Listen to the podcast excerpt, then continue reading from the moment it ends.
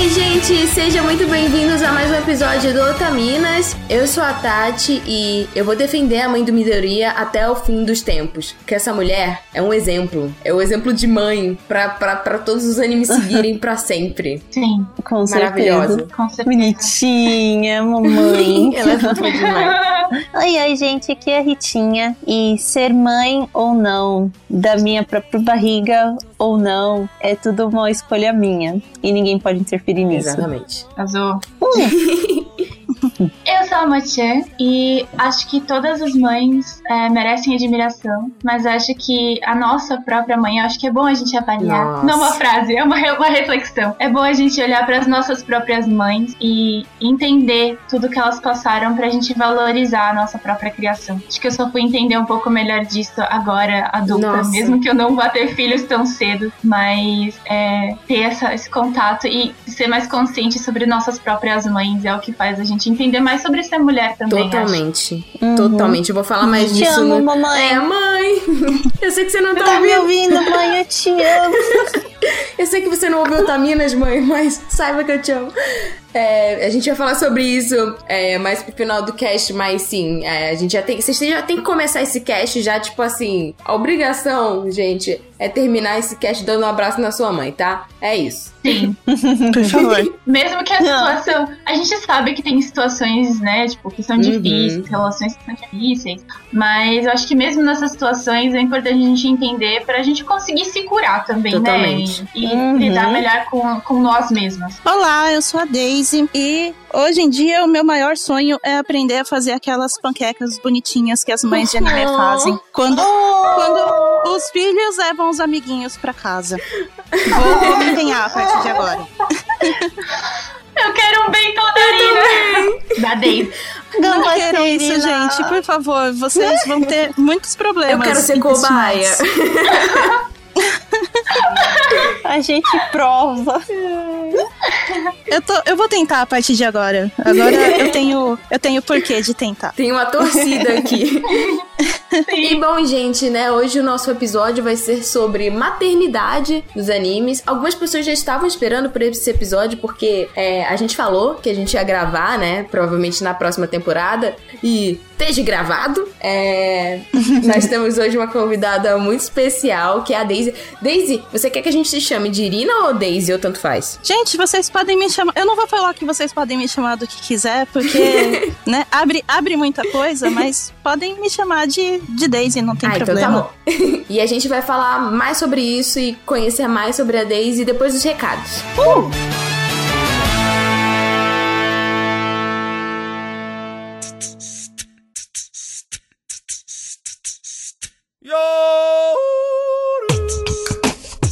Oi, gente, tá começando mais uma semana de recados. Tati por aqui. E dessa vez eu também estou sozinha, porque ficou muito tarde pra Ritinha gravar comigo. Mas eu fiquei esperando essa semana passar, porque eu queria dar a notícia que um bebê muito maravilhoso nasceu. Mas esse bebê está com preguicite de nascer. E vocês vão saber mais sobre isso durante o cast. Mas, né, eu tô gravando aqui um ou dois dias antes do cast sair. E eu tava esperando o Anakin, filhote da Darina, que é a nossa convidada, né? Ela tá com nove meses, estourando, estourando, estourando. Mas o baby tá lá de boa. Então, eu gravei muito em cima. E é por isso que eu estou sozinha. Mas tudo bem, valeu a pena. Vamos lá. Lembrando que o Otaminas é um podcast realizado pelo portal Anime Crazy de notícias e curiosidades sobre a cultura pop asiática. Sigam o Anime Crazy, gente, no Twitter, no Instagram. A gente faz um trabalho bem bacana, caso você ainda não tenha escutado. E caso você não saiba, eu faço parte da equipe fixa lá. Então você pode matar a saudade do Otaminas comigo uma vez por semana. Toda sexta-feira, ao meio-dia, sai podcast novo. E, se você quiser ajudar na produção do Otaminas, a gente tem a nossa campanha de financiamento contínuo no PicPay e no Apoia-se. Você pode ajudar o nosso projeto a crescer mais. Ajudando no PicPay ou no Apoia-se, você tem acesso antecipado ao episódio do Otaminas e o nosso grupo privado com a equipe do Otaminas, a produção e todos os apoiadores e mais alguma coisa extra que estamos pensando ainda para os nossos é, apoiadores, além dos mimos da Dona Dolce, que eu vou falar mais um pouquinho pra frente. Então, se você quiser ajudar, é picpay.me barra otaminas ou apoia.se barra Otaminas. Engraçado, né? Quando eu tinha mais sotaque carioca, eu falava picpay.me E aí agora eu tô falando ponto ME. Estranho, né? Enfim, o que importa é que a gente vai agradecer aos nossos apoiadores que entraram no nosso grupinho privado, estão lá interagindo com a gente e pirando com as novidades a respeito de Inuyasha. Eu vou falar mais disso um pouquinho para frente. Começando a nossa listona da muralha da China de gente cheirosa e querida. Alexandre Nunes, Anderson Corte, André Luiz, André Luiz Alves, Augusto Castanheira, Bárbara Rosa, Bruno Teixeira, Camila Ribeiro, canal Dicas de Cosmaker, Cristiana Fernandes, Débora Matias, Di Para Campos, Diego Alves Lima, Edith Garcia, Elizabeth Aguiar, Fassuto Felipe, Felipe G. Peixinho, Fernanda Marques, Fernanda Prudes, Gabriel Avelar, Gabriel Cerro, João Elias Machado de Oliveira, José Veríssimo, Leonardo Lacê, Luan Luiz, Luan Sauer, Lucas, Lúcia Lemos, Ludmila Nazaré, Luiz Fonseca, Maria Luísa Moita, Mariana Souza, Mariane Moraes, Marisa Cantarino, Marli Cantarino, Matheus Lima, Maiara. Peraí, deixa eu buscar um pouco de ar. Uh, Miloca, Pablo Jardim, Paloma Lourenço, Pedro Henrique Marques, Rafael Trinta Medeiros, Rafaela Cavalcante, Raul Rocha, Richard Kazu Serikawa, Roberto Leal, Rodrigo Pereira Silva Filho, Tainara Kércia, Tiago Maia, Tortelli, Vinícius Paiva, William Kurosawa e nossos invisíveis chans. Muito obrigada, gente, por apoiar. Cada semana chega um apoiador ou apoiadora nova e é muito legal receber vocês. E teve um apoiador recente que falou que a gente era muito fofinho e queria chutar a gente de tão fofinho que a gente era. Mas foi com amor e, e foi muito fofo. Lembrando que essa galera toda já recebeu cash extra e antecipadamente e também receberam os mimos da Dona Dolce. E lembrando que esse grupo é composto pelos apoiadores que contribuem com valores a partir de 15 kawais. Para participar do nosso grupo privado é só acessar picpay.me barra otaminas ou apoia.se barra otaminas. E falando da Dona Dolce, Durante 2020 toda, a gente no, do Otaminas tem uma parceria com a Dona Dolce, que é uma marca, um ateliê de duas amigas que têm muita paixão por papelaria e organização e que encantam a vida das pessoas ajudando elas a se organizar. Então, desde 2010, elas desenvolvem produtos fofíssimos e funcionais como planners, cadernos e scrapbooks. E através da internet, elas têm essa super plataforma que é a comunidade hashtag Time Dona Dolce, que fala sobre o universo de papelaria e de organização. Elas são maravilhosas e criaram um planner otaku para os nossos apoiadores do Otaminas, que tem folhas temáticas de vários animes, e aí a pessoa pode escolher se ela vai querer o ano inteiro. Por exemplo, tem uma que é temática de Jojo, tem temática Clamp, tem Sailor Moon, tem Shingeki no Kyojin, tem várias, tem Dragon Ball. Aí ela escolhe se ela quer, sei lá, só quero de dois animes, só quero Haikyuu e Dragon Ball, ou não, eu quero cada mês eu quero de um jeito. É um amorzinho, a pessoa pode se organizar, né, com o planejamento dos animes, mangás, os dramas, cosplays e até games que estão jogando ou pretende jogar pro próximo mês. Então, a gente tá dando todo esse aparato para os nossos apoiadores se organizarem ainda mais nas suas otaquices. Para acompanhar o trabalho delas, é arroba Dona Dolce Loja. Dona com dois S e Dolce D-O-L-C-E. Dona Dolce Loja. Acompanhem, vale muito a pena. E se você quiser né, ter o nosso super planner otaku, é só você virar um apoiador eu garanto que você não vai se arrepender, porque além de mimos, você vai receber uma família maravilhosa, que são todos os nossos apoiadores do nosso grupinho. E lembrando que o Otaminas tem uma caixa postal, mas a gente aconselha que você permaneça em casa, porque, né, estamos no meio de uma pandemia. Então, hashtag fique em casa. Se você quiser mandar algum mimo pra gente, eu não vou nem dizer o número da nossa caixa postal dessa vez, pra você não criar ideia na sua cabecinha. Manda pra gente a foto do seu desenho que você tá fazendo na quarentena, a sua poesia a gente recebeu uma, inclusive, lindona. E quando tudo melhorar, a gente volta a receber todo o amor de vocês pela nossa caixa postal, ok? Por enquanto, fiquem em casa. Nosso bloco de notícias é apenas para dizer para vocês que nós previmos o futuro com o nosso cast de Rumiko Takahashi. Afinal, recentemente lançou a notícia de que o anime, o projeto de anime que ela tava trabalhando, não era o Mal, que foi o mangá novo dela que a gente comentou no cast, e sim uma nova sequência de Inuyasha contando a história da filha do Inuyasha e das filhas gêmeas do Sesshomaru, pasmem, sim. E se vocês quiserem é, saber mais sobre isso, é só vocês entrarem no meu Twitter ou no Twitter da Amor, porque a gente tá surtando. E eu esqueci o nome do, do projeto. Só um momento, eu tô procurando aqui o nome. Que todos os nomes estão dando nome em inglês. Eu não quero saber o nome em inglês. Eu quero, eu quero o nome em japonês. Hanyo no Yashahime, que a tradução seria Yashahime, né? A princesa meia demônio. Quem será a princesa meia demônio? Ninguém sabe. O que importa é que Inuyasha e Sesshomaru tiveram filhos e a gente vai ter uma continuação. E é isso. Yay! Bom cast e a gente se vê na próxima semana de recados. Beijos!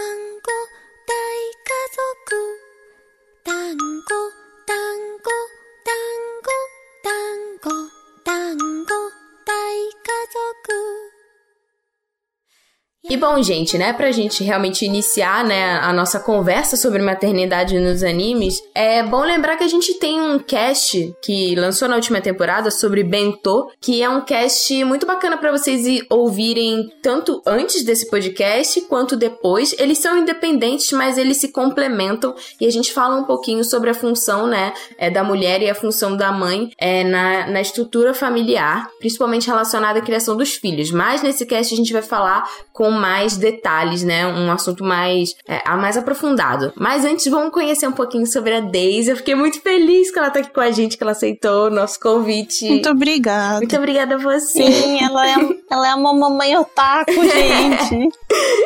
Daqui a pouquinho, né? Sim. Daqui a pouquinho. Ah, até o cast lançar já vai ser. É, provavelmente sim. sim, então. Eu ia comentar com vocês isso. Ah, desculpa, gente. Oi, tudo bem? Aqui é a Daisy. eu moro no Japão e eu tô grávida. E provavelmente quando o cast sair, o bebê já vai estar aqui. Ah, Oh, que alegria! Espera-se que sim, né? Que esteja Uhum. tudo bem. sim, vai estar tudo o bem. baby já tem nome? Você quer compartilhar? Sim, sim. O nome dele é Anakin. Ah. Aquele do Star Wars mesmo. Oh, Não, mas é um nome lindo mesmo. É um nome muito, muito bonito. Eu acho maravilhoso. É, então, Uhum. eu falei, eu achei muito engraçado que a minha família levou de boa o Ah. nome. Eu fi- fiquei pensando, é, eu fiquei pensando, a minha mãe deve ter parado e pensado, nossa, ainda bem que Anakin, pelo menos não é Goku. É interessante que Anakin também Kakashi. é um nome. É um nome também fácil de ser pronunciado, né, em japonês. Então, não é tipo. Exatamente. Lá, o nome do meu irmão é Silvio, né? Aí, tipo, chamam ele de Shirubio. Então, é. tem nomes que são mais fáceis. A gente resolveu escolher também por causa disso, porque tanto aqui no Japão, quanto no Brasil, quanto em qualquer outro lugar, a pronúncia não muda, Uhum. né? Todo mundo consegue falar Anakin. Uhum. E daí o pessoal fala, poxa, mas será que ele não vai sofrer bullying por causa disso? Aí eu falo, gente, ele vai ter que ser forte, né? Eu sou Daisy e meu segundo nome é Aparecida. Todo mundo me chamava de Desaparecida e eu tô aqui. Nossa, Aham. gente. Tadinha. Ai, meu Deus. As Nossa crianças Senhora. realmente. É, é- Gente, eu fui na escola Rita Cabrita minha vida inteira. Meu Deus. Ai, que dó. Oh, meu Deus. Rita Cabrita. Tipo, não. Ah, amiga, eu tô abraçando o microfone. Mas então, Mas a gente tá aqui firme e Pois é. Não, e, e com você, com você do lado dele, tipo, tudo é possível. E é isso, vai dar tudo Sim. certo. E, Sim, já somos companheiros. Ele tem que ficar ouvindo eu falando besteira o dia e inteiro. ele já, ele já, ele já assistiu o anime com você, né? Provavelmente. Você já viu o anime, Sim, né? bastante. Muitos, muitos Gundams. Muitos, já foi em show. Ah, Ô, É louco, que verdade. bebê. Roquista esse bebê. é um bebê fã Sim, de ele Larkin escuta Ciel. música. Exatamente. Primeira vez que ele mexeu foi ouvindo Lark. que emocionante. Ele escuta música, ele mexe bastante. Ah. Se ele escuta o pai dele jogando, o pai dele fica jogando com, com fone, Uhum. né? Uhum. Falando alto, ele começa a mexer também. eu Ah, falei, nossa, bebê daí vai, gamer. vai ser parceirão. Ai, que arraso. E pra quem não sabe, né, a, a Daisy já conhece a Mo e a Rita. Principalmente, né, a Rita eu já falei pra vocês, vocês já sabem, a Rita conhece todo mundo. Mas a Daisy. É, é que assim, a, a, o grupo otaku brasileiro pode não parecer, mas é um ovo, né? Tipo, todo mundo se conhece. É. Sim, a internet faz essas coisas com a gente. E vocês lembram Uhum. quando vocês se conheceram, Mo, Daisy e Rita? A Amor eu só conheço pela internet Uhum. mesmo, né? Na verdade, eu descobri recentemente que eu tirei uma foto do, do grupo de cosplay. No cosplay de Paradise Kiss. Sim, mas foi mais admiração mesmo, sabe? Com, com o tempo, assim, porque eu já, já. Eu gosto de acompanhar todo mundo, apesar de não ter muito tempo, né? Uhum. A Ritinha eu já conheço há muito tempo. Eu não sei dizer exatamente Quando eu vi, como já a gente se tava lá, conheceu, né? mas. É, então. É, mas é mais ou menos isso, porque além do K-Pop Station, assim, que acho que foi a época que eu e a Daisy conversamos mais, é, eu já conheci um pouco ela por conta de Gundam e do Kei, que é um amigo que a gente tem em comum. Então, pra mim, É, que a então. Daisy sempre esteve, tipo, tipo na, na vida, assim, um background, aí depois ela veio, tipo, pra primeira pessoa, e depois, tipo, ah, eu sei quem é. É, eu fiquei muito feliz esses dias, porque parece que alguém me colocou como referência de fã de Gundam. Ai, que legal! E eu olhei, Você é a minha nossa, referência também de fã obrigada, de Gundam. gente. Total. Eu sou a minha louca também. do Gundam, né? Eu sou a pessoa que, que sei lá, Bolo de Bolo de casamento. casamento, eu só lembro do bolo de casamento de Gundam. Aham. é, gente. Pessoas que gostam Eu- de Gundam, incentivo- sigam a, a Daisy, por favor. Como é que é o seu Twitter mesmo? Incentivo é arroba Rina Haru. R-I-N-A-H-A-R-O. Independente de Gundam, O sigam Haru ela. também é do bicho. é, então, Haru também é do, do robozinho do Gundam, né? Aham. É o do Cid? É, na verdade, ele tá presente em várias séries de Gundam. Uhum. Ah, É sempre aquele robozinho que é, que é uma bolinha. que fica fazendo nosso somzinho. É, que enche o saco, tipo eu, assim. Não, claro que nunca. e Não, Daisy, é não. como você foi pro Japão? Tipo, por que, que você foi pra, aí pra morar, assim? Então, é, eu me formei na- lá na USP no curso de letras japonês, Uhum. só que eu não tava sentindo que tava bem no idioma e tal, né? A gente não tinha aula de conversação lá. E como Uhum. o meu marido, ele viveu 10 anos aqui e ele aprendeu japonês aqui, tanto leitura, escrita, fala, né? Ele é muito bom Uhum. mesmo, sem fazer curso, sem nada. Eu pensei, poxa, eu acho que eu quero ter essa chance também. Então a gente resolveu vir pra cá pra trabalhar. Eu só pedi pra ele que a gente fosse pra algum trabalho que tivesse mais japoneses eu conseguir conviver Sim, mesmo, né? sabe? Que às vezes tem essa dificuldade, né? Porque tem algumas províncias Uhum. que tem muitos brasileiros, e aí fica todo mundo na mesma bolha, tipo um mini Brasil dentro do Japão, e aí você acaba não conseguindo, né? é, evoluir tanto no idioma. É, eu tive muita sorte quanto a isso, porque eu tô numa província que tem bastante brasileiro. É, claro, as pessoas me ajudam bastante, eu gosto muito da comunidade brasileira aqui. Uhum. Só que pra melhorar o idioma mesmo, eu tinha que trabalhar com os japoneses. Então, o, onde a gente trabalha, o nosso setor são só japoneses. E eu consegui desenvolver bastante nesses dois Uhum. Ai, anos que, que, eu tô aqui. ótimo! Que legal. Ah, interessante. E é bom que junta um pezinho de meia também, né? Uhum. Uhum. Em relação, tipo, a, a sua relação familiar e a notícia de que você tava grávida. Você tava esperando, é, Tava tentando. tava tentando, era um objetivo, já pensava em ser mãe. E também a questão Então. da grávida no Japão, É. né? Sim, isso daí é uma coisa que eu vou poder falar bastante, porque é bem diferente do Brasil. Uhum. Uhum. É, a gente. Eu acabei engravidando no começo do ano passado, só que a gente acabou perdendo, né? O bebê. Hum. Tem muitas diferenças quanto a isso no, no Japão também. Se vocês quiserem que eu fale, não tem problema nenhum pra mim. Uhum. E daí eu percebi que eu tinha que ficar mais forte, né? Tanto fisicamente quanto é, psicologicamente também. Então comecei a fazer exercício, comer um pouquinho melhor e tal. Isso levou mais ou menos uns seis meses. E depois eu falei pro meu marido: vamos tentar de novo? Uhum.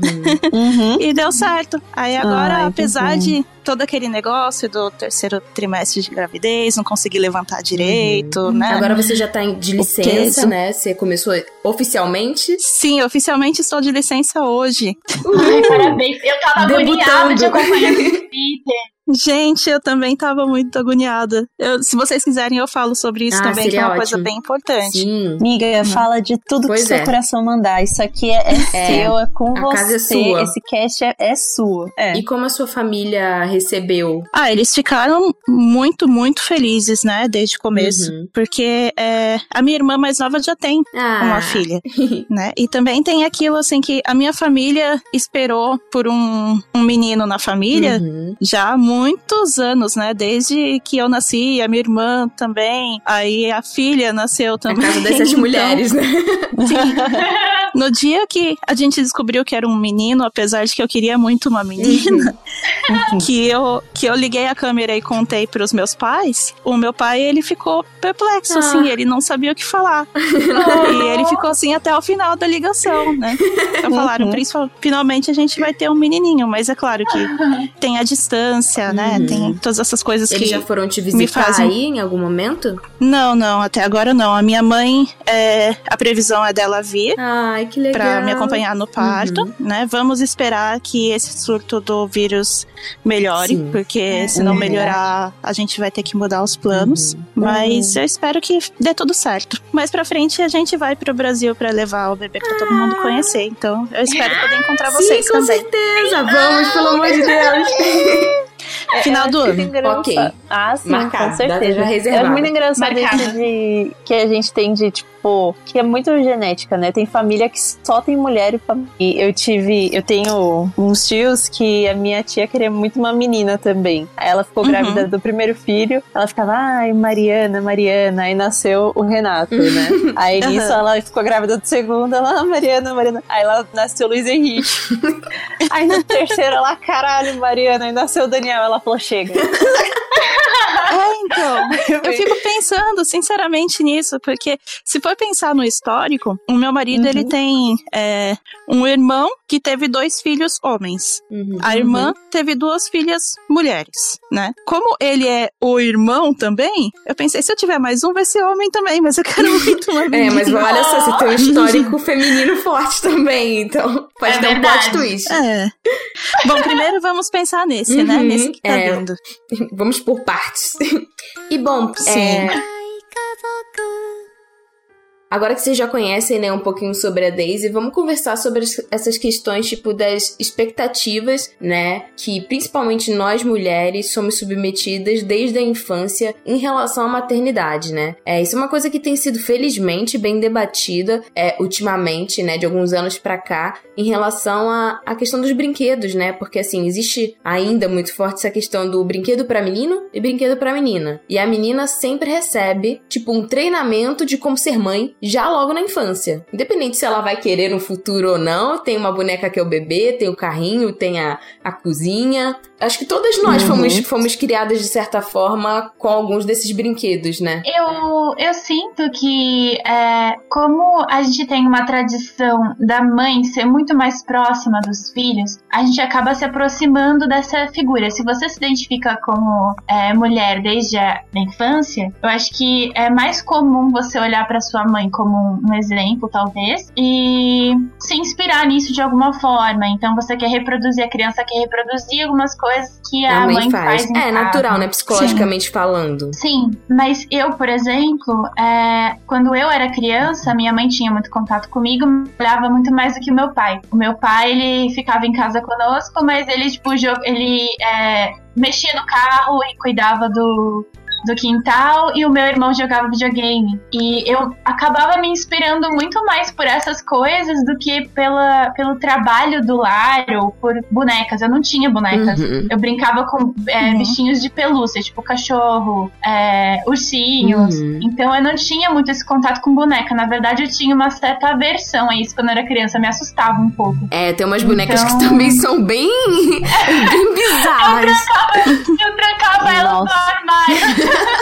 As que eu ganhava, né? Porque não era um brinquedo que eu queria ter. Uhum. Então eu tinha, eu tive uma criação bem neutra com relação a isso. Mas eu, eu, eu percebi depois de mais velha que as pessoas costumavam me dar as pessoas que não eram da minha família, né? Que é o mais fácil, né? Aquela.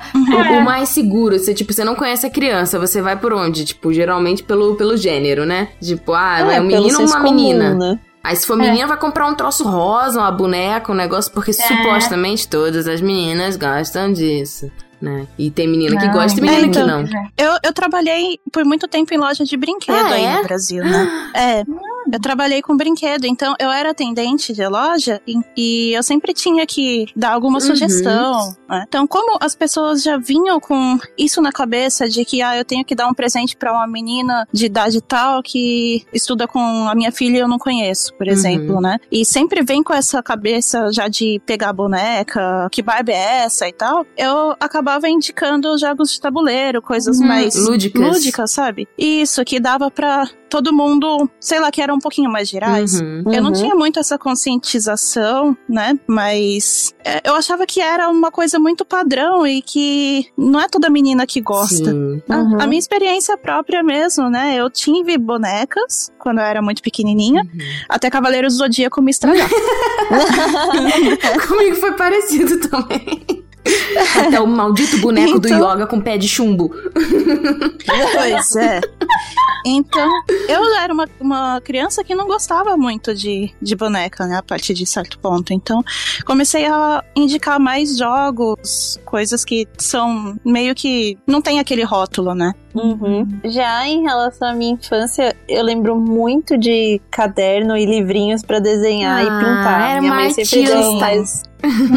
É, ela queria muito ser artista. E pior que eu falava que eu queria ser pintora quando eu era criança, né? Tipo, nada a ver.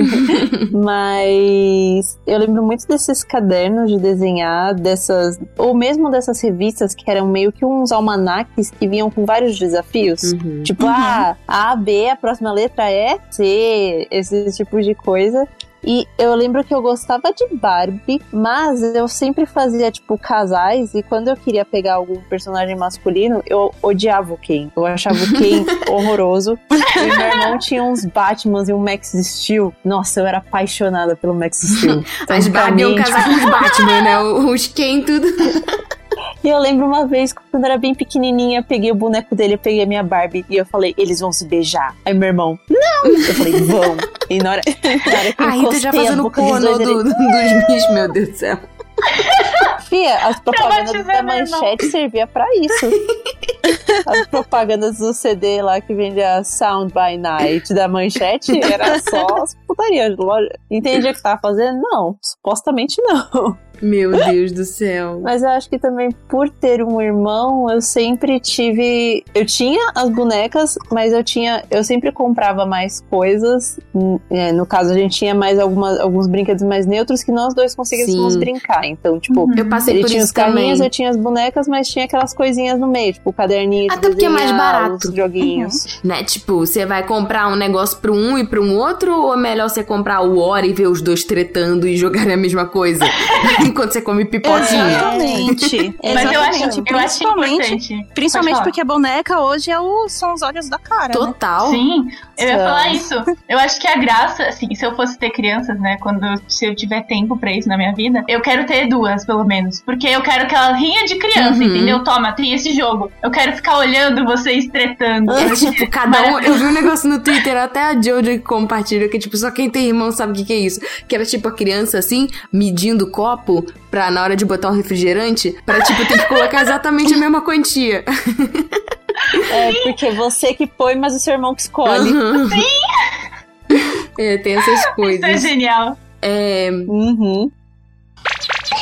Em relação, né? Porque assim, é, não tem como, tipo, falar necessariamente de maternidade e de crianças e de criação sem falar, de certa forma, a relacionar com o casamento, né? Porque a gente ainda vive numa estrutura social em que algumas culturas isso é, é, é bem mais forte, a japonesa é, é mais forte, em que, né, a família tem que, tem que estar formada, tem que ter, né, tem que estar casada, independente de ser um casamento em que as pessoas escolheram estar juntas ou, né, casamentos arranjados, né, que era muito comum antigamente, mas que hoje em dia ainda tem, né, Daisy? Uhum. Aqui no Japão ainda tem bastante. Você tinha comentado que você até conhecia alguém, não foi? Sim, então, é, eu tenho uma amiga que ano passado se casou e o casamento dela foi por omiai mesmo. Foi, é, eu não sei se vocês conhecem no geral como funciona, né? O omiai meio que é uma escolha dos, de, de noivos, né? E as famílias que escolhem, né? Isso, é, tem muito aquele negócio, assim, de ver qual que é a renda anual do, Uhum. do homem, sabe? Como se fosse tipo um Essas coisas catálogo, todas. né? É, então.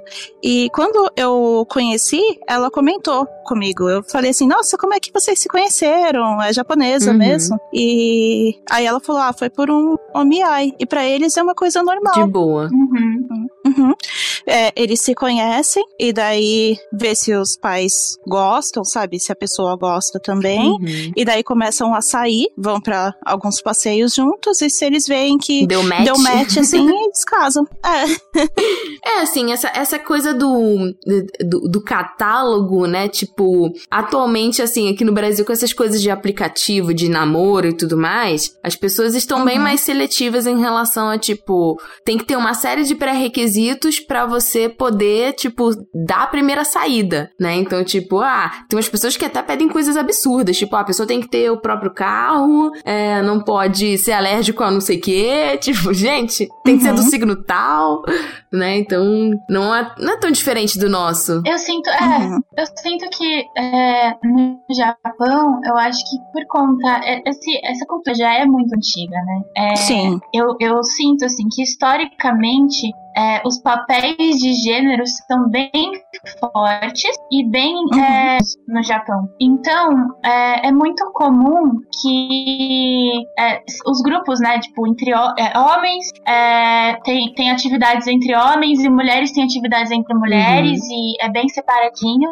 e talvez por isso seja difícil de é, criar uma relação de amizade ou de mais naturalmente, digamos, porque desde sempre tem uma, uma certa separação com relação a isso. Se for pra vocês estarem juntos, é pra ter uma família, né? É, Senão cada um então, no seu E quadrado. aí, e aí eu acho que, é, pelo menos o que a gente vem vendo pela taxa de natalidade que tá caindo, pela dificuldade de interação entre as pessoas e essa necessidade de, de busca por afeto, né? Até tem alguns serviços de aluguel de famílias é, para Uhum. pessoas que são solitárias, né, no, no Japão. É, eu acho que essa dificuldade de conseguir se expressar também individualmente, porque é uma sociedade que preza muito coletivo, Uhum. é, prejudica um pouco a interação mais natural, né, de um casal. Então, É, existe, existe muita cultura de o homem, ele vai, depois que terminar os estudos, ele vai entrar numa empresa e provavelmente vai ficar nessa empresa pelo resto da vida, porque ele tem que ter dinheiro pra cuidar da família. Ele é o e provedor, tal, né? Então,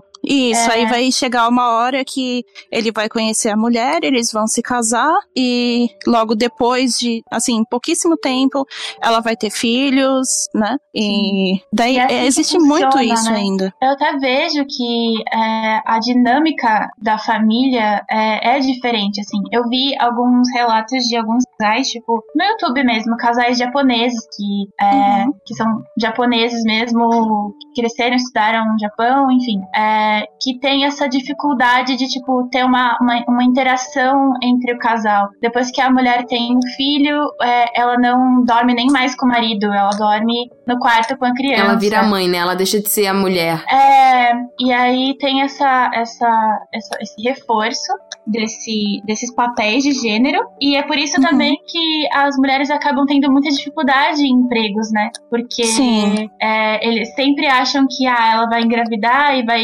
é, largar a carreira para ter família e por isso é melhor a empresa não investir nela. É, ou a- exatamente. uma faculdade não investir nos estudos, que nem É, aquele aquele da Universidade de. Tóquio, né? Uhum, exatamente, por, é, por ter esse negócio de a mulher, assim que ela casar, ela já vai engravidar, porque realmente a experiência que eu vejo aqui das pessoas que casam, elas engravidam rápido, sabe? Uhum. Pra já ter o filho, pra já virar aquela família tradicional, E, tipo, bonitinha. ter o filho nova, né? Assim, casar nova também. Uhum. Elas casam, aí, sei lá, às vezes não leva nenhum ano, já tem um filho. Como tem é, a licença aqui também funciona de uma forma diferente, às vezes elas já emendam uma licença com a outra e já tem outro filho. Né? Uhum. Isso quando Uhum. tem filhos. Então, o que que tá acontecendo agora? A- Tá acontecendo das mulheres quererem ser mais independentes, quererem trabalhar, ter o próprio dinheiro, e daí elas não querem passar por esse tipo de coisa, ter que parar de trabalhar, Sim. porque horário pra mãe aqui pra trabalhar também é complicado por causa do horário das creches, Uhum. então você tem que entrar mais tarde, sair mais cedo do trabalho. A maioria dos lugares não aceitam esse horário pra mãe. Uhum. Então, as mulheres que querem ser mais independentes, elas não estão querendo mais casar e ter filhos, e daí é isso que tá acontecendo É, com a taxa, taxa de natalidade, natalidade. mesmo. Sim, Uhum. e tem muito preconceito também com pais solteiros, né? Porque, ou pais que, que ficam em casa, ou essa inversão de papéis. Eu vejo muito que existe um preconceito com homens que têm essa jornada dupla também. Acontece às vezes de, é, pela, pela pressão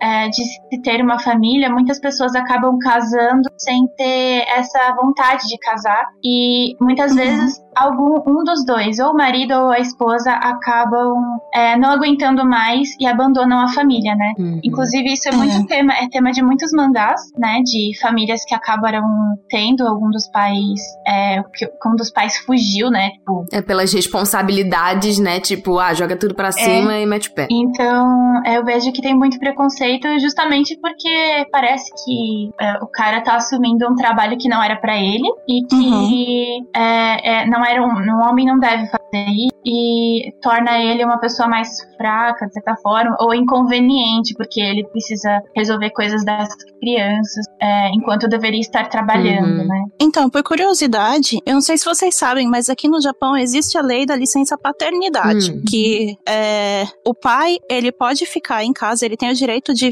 tirar a licença é, até a criança fazer um ano. Então, se a- Hum. até o nascimento, Nossa, a bem partir do longo. nascimento, é então a partir do nascimento da criança até ele completar um ano, o pai também pode tirar a licença. Uhum. Se ele quiser tirar licença desse período inteiro ou só de uma parte, não tem problema. Isso por lei. Só que ninguém sabe disso Uhum. porque ninguém tira, né? Você fica condicionado, tiram- né? Tipo, esse é o comportamento que o homem tem que ter. Ele tem que aguentar tudo. Se você tirar, pode ser um sinal de fraqueza. Exatamente. Você tá num E pode trabalho, ninguém, Uhum. ninguém vai querer que você tire um ano de licença, apesar de você ter esse direito. Sim. Sabe? Pra, pra mulher já é difícil, Uhum. imagina pro homem. E daí tem todo aquele negócio do homem achar que ele tem aquele, é, aquela responsabilidade de estar trabalhando, a responsabilidade com a empresa, a responsabilidade de não parecer que tem essa fraqueza também. Uhum. Não, e isso, essa questão da, da licença, né? Tipo, aqui mesmo no Brasil, em relação, tipo, a licença pra mulher, é que, tipo, deveria ser um direito e supostamente é, mas uma mulher que tem uma renda baixa e que não tem um apoio familiar pra que ela consiga, né, é, ter um certo Uhum. conforto, muitas vezes trabalha, tipo assim, é pouco,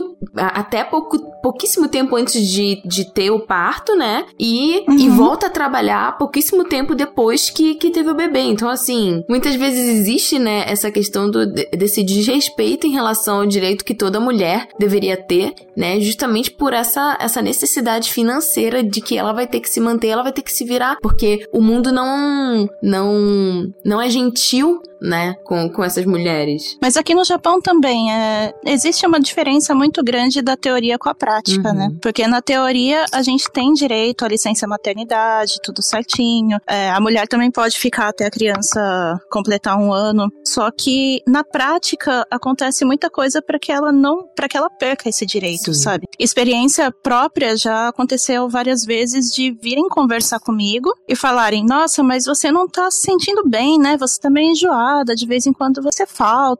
É, não é melhor você parar?" Ah, E a gente sabe que, por, re- por regra, eu tenho que trabalhar até certo período, é, senão eu perco o direito da licença.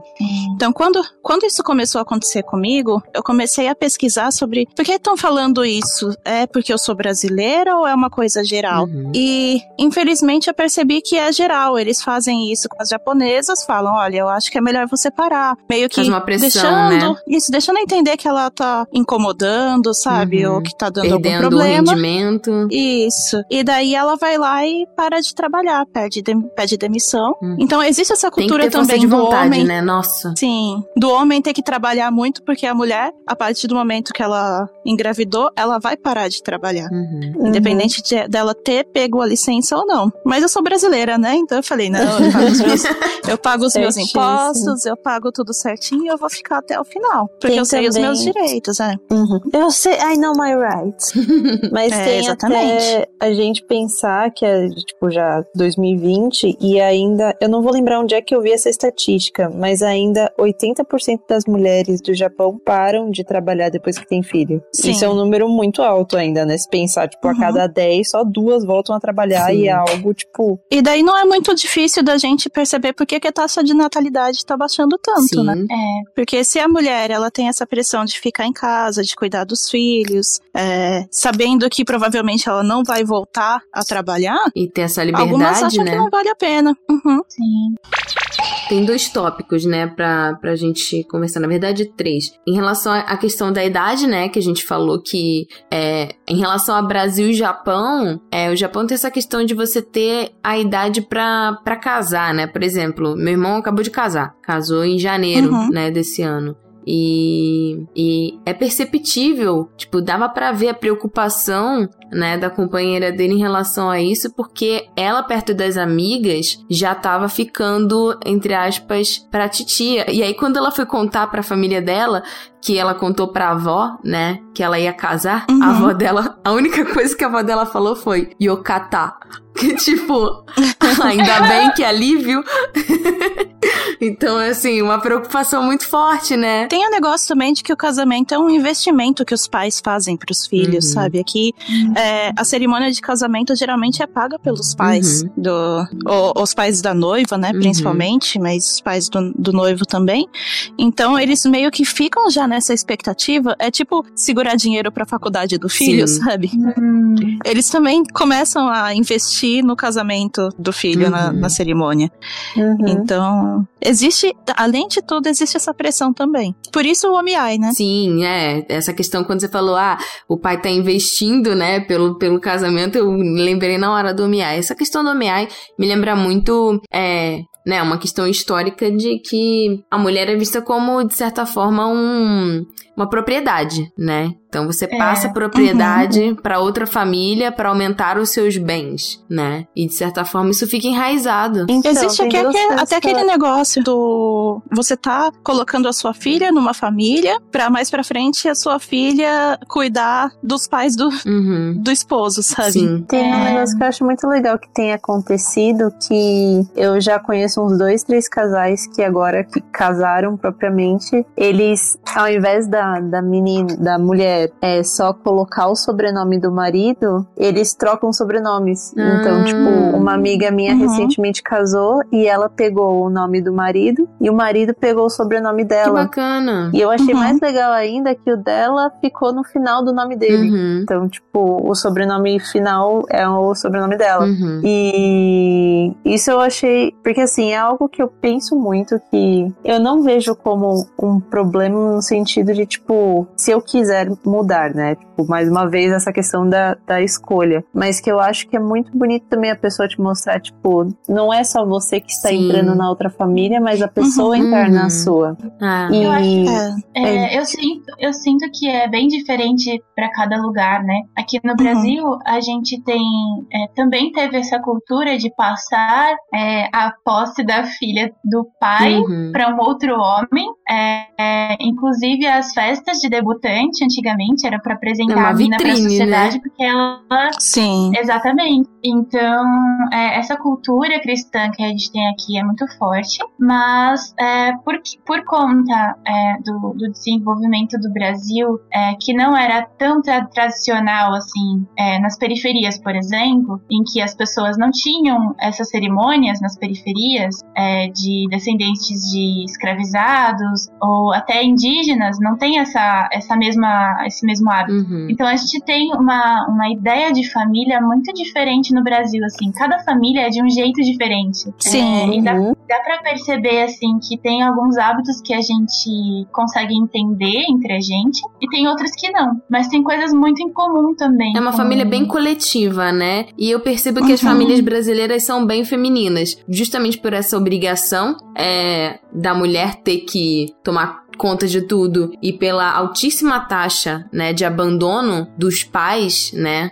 com a família, as famílias brasileiras, nas maior, na maior parte das vezes, são tipo as tias, as avós, as mães, que se juntam, né, num grande coletivo feminino pra criar as crianças. Uhum. É, tem, tem uma diferença também quanto a isso que eu lembrei agora. É, eu tava conversando com meu marido, poxa, quando o nosso filho nascer, você vai tirar um tempo de folga pra me ajudar, Uhum. pra ficar lá com ele e tal, porque a gente tem essa cultura de que a, o pai também vai participar, Sim. a família vai ter que estar unida e tal, né? Mas aconteceu de, por exemplo, um, é, uma pessoa que trabalha com a gente acabou de ter filho, a gente só ficou sabendo do dia porque ele folgou no dia. Uhum. E no outro dia ele já tava trabalhando normalmente. Caraca. Aí eu, é, eu fui perguntar sobre isso, e daí eles falaram: não, mas é que a cultura aqui é que a mulher tem filho e ela vai pra casa Da dos mãe, pais, os sim. pais que ajudam. É. É, os pais dela que ajudam a cuidar. O marido tem que trabalhar. E daí não existe, sabe, aquela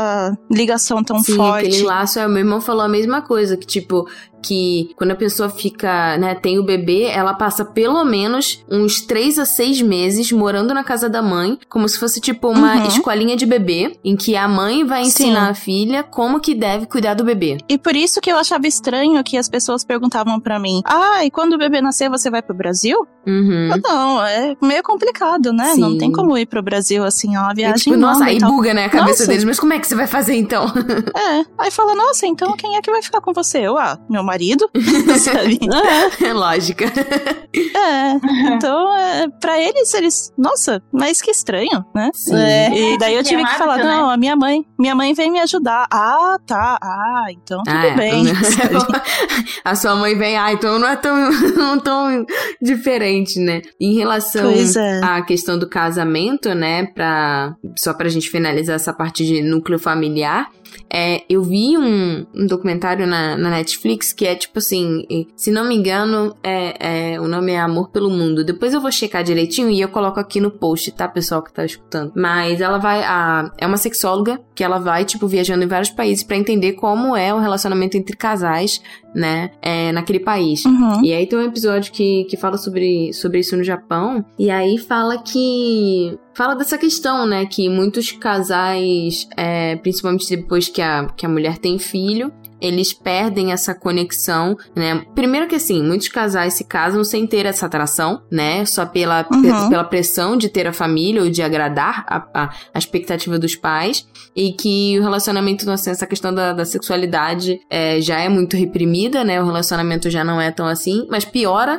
porque depois a mulher deixa de ser mulher e passa a ser mãe, né? No entanto, que tem essa coisa que o, o marido começa a chamar a mulher de mãe e a mulher começa a chamar o marido de pai, né? E que muitas vezes é, o casamento vira tipo um casamento de fachada depois que os filhos nascem e que é muito comum que tanto o pai quanto a mãe tenham amantes, eles meio que sabem que cada um tem amante, mas fica tudo velado e ninguém sabe de nada. E segue o baile. É, assim, não, não que seja esse o caso de casamento de fachada e tal, mas é, eu tenho o exemplo até do, dos meus sogros, os pais do, do meu marido. Uhum. Os dois são japoneses mesmo, né? São nascidos no Japão. E eu achava engraçado quando eu ia é, pra casa deles, que eles chamavam um ao outro de mamãe e papai até hoje. Cultural, ah, né? fala aí com a mamãe. Então, cultural. E quanto a essa parte da, das relações sexuais e tal, é, eu não sei se é agora que eu falaria sobre parto, mas eu vou até, vou até aproveitar para falar que aqui no Japão também existe muito esse negócio da mulher teve filho. Claro, a gente, é, quando engravida, o corpo muda Uhum. totalmente, né? Começam a aparecer as estrias, essas coisas todas. A gente já fica se sentindo um pouco mal por causa disso. Mas é, eu vi a experiência de uma moça que tava falando sobre o parto dela aqui no Japão. E o parto dela foi foi normal, só que aconteceu aquele corte, sabe? Uhum. Que o médico dá pra, pra fazer, não sei, o O famoso ter um pouquinho mais. Uhum. Sim, sim, sim. Né? Que é, quando as pessoas falam de parto humanizado, esse corte não existe, né? Porque. co- muita ah, gente considera violência obstétrica, né? Exatamente, mas no caso dela aconteceu e depois quando ela foi pedir pra costurar e tal, o médico simplesmente falou pra ela: "Não, mas não precisa, porque isso é só estético". Hã? Que absurdo. Exatamente. Né? Ele falou: "Não, mas isso daí é só estético, não vai implicar em nada". E daí ela pediu novamente, o médico foi lá e fez meio que Nas coxas. é, costurou de qualquer Nossa. jeito e exatamente e ela teve muitos problemas por causa disso. Então imagina uma mulher depois de ter filho Fragilizada. que o corpo já muda, já existe toda aquela, né, toda aquela pressão em cima dela como mãe e tal. E daí também existe esse problema da autoestima, Uhum. de às vezes eu não, já não sou mais uma pessoa desejável, Sim, sabe? Porque é, muitas mulheres é natural Né? que haja é, um aumento de peso, né? Obviamente, porque você está Sim. carregando um bebê, né? Então, os Uhum. hábitos alimentares mudam e demora um tempo até o seu corpo voltar ao normal. E às vezes, o metabolismo do- de cada um é de uma forma. Às vezes, o corpo não volta mais ao normal, né? E os Exatamente. padrões que são impostos, assim, são muito injustos, né? E ainda mais com essas mães fitness que tem aí pela internet, em que, tipo, pouquíssimo tempo depois que a mulher tem o bebê, ela já tá, tipo, com, com gominho. Quê? Não, mas Uhum. Mas isso já foi até desmentido. perigoso, né? Uhum. Opa, E é, é só, tipo, que. É só pra falar rapidinho, aproveitar que a gente fala muito das Kardashians, Uhum. né? E nisso, tipo, em um dos. Uma dessas crises aí de brigas familiares, tipo, foi revelado que uma delas, tipo, ela teve. Não, não sei se foi uma das Kardashians ou se foi, tipo, a esposa de um do, do, dos Jenners Uhum. lá, que, tipo. No meio das meninas tem um, tem um menino. E aí, nisso, que a esposa dele, tipo, saiu da, da cirurgia, tipo, teve bebê e foi direto pra lipo. Meu Tipo, Deus. Foi algo que, tipo, saiu de uma cirurgia e foi pra outra. Aí ela apareceu dando Uhum. entrevista, dizendo o quanto, tipo, ela emagreceu, o quanto foi normal, quando na verdade, tipo, Ela foi o cara tinha pra faca. gravado. É, tinha gravado ela indo pra faca, Uhum. tipo, dopada ainda da primeira cirurgia. Caraca. Então, Uhum. o quanto isso também é uma questão muito manipulada pela mídia, Sim. pela. Do tipo, gente, ninguém é assim. sim, é, é experiência própria. Eu fico olhando essas blogueirinhas assim e falo, eu me sinto horrorosa, sabe? Uhum. Mas Uhum. aí é, também é você ter uma pessoa do seu lado sempre te dando apoio, né? Com no certeza. caso, meu marido tá sendo um parceirão, ele tá falando, não, não se preocupe com isso. né? Mas Ai, realmente, se for pensar que o médico falou pra ela que aquilo era estético, ela não precisava se preocupar porque era só questão estética, e você pensar que, poxa, é, é sabe, Uhum. como eu posso dizer assim, é o órgão feminino da mulher, Uhum. Sim. Aham. E o que isso pode implicar na vida dela, na vida sexual dela? Uhum. Sim, Não, demais. totalmente. Se você não, não sabe fazer, se você. Porque eu acho que isso é algo que está sendo mais discutido hoje em dia pela questão do parto humanizado e tudo. Uhum. Mas no momento que ele, que igual a Tati falou que ser, de ser violência obstétrica, mas é algo que assim, o médico que tá na. que tá fazendo a cirurgia, quando ele, assim, formado em medicina, se você faz o pique, ele sabe costurar de volta. Então, Uhum. é, tipo, por questões práticas de que, tipo, é algo muito discutido, então É uma questão Ele de não empatia fez- também, né? É, Exatamente. Não, mas é a questão de, tipo, ele não fez por pura preguiça. É por puro desleixo do médico. Não é uma questão de, tipo, ah, eu não sei fazer, eu, eu não vou É, fazer. então, mas assim, se ele se colocasse no lugar daquela pessoa, é, é, é, assim, ele faria, né? É uma questão de empatia do- no sentido que. É, e assim, eu nem digo isso em relação a, tipo, ser um médico homem ou ser uma médica mulher, porque a gente vê isso acontecendo em ambos, em ambos os casos, em que é, médicos Uhum. que, tipo, supostamente não são preparados pra lidar com o fator humano da situação, né? Aquilo ali não é uma que tá Exatamente. jogado em cima da mesa e que você pode fazer o que Uhum. bem entender. As escolhas têm consequências físicas e psicológicas, né? Que duram pro resto da vida, que marcam a, a, a pessoa. Mas eu sinto que o corpo feminino, ele é realmente é, desmerecido, assim. Sim. É, tanto por, é, por questões. É por questões sociais, é 100% por, que- por questões sociais. Porque é, você negar a uma mulher ela se sentir né, é, segura com o próprio corpo, ou a decisão de é, fazer ou não um procedimento durante o, o parto, você negar isso a alguém é você negar o direito da pessoa de tomar decisões. Sim. né? Uhum. O médico tem mais direito sobre o corpo da mulher do que ela mesma? Uhum. Não, né? A menos que Uhum. ela esteja correndo, ela, ela esteja correndo risco de vida que ela não compreenda e que exista essa, essa noção, ou ela esteja inconsciente, que ela esteja dopada, enfim. Mas uma pessoa optar por, olha, é, aconteceu isso, você pode ajeitar, e o cara negar, gente, isso é um absurdo. Até porque a genitália, ela faz parte de quem você é, Sim. né?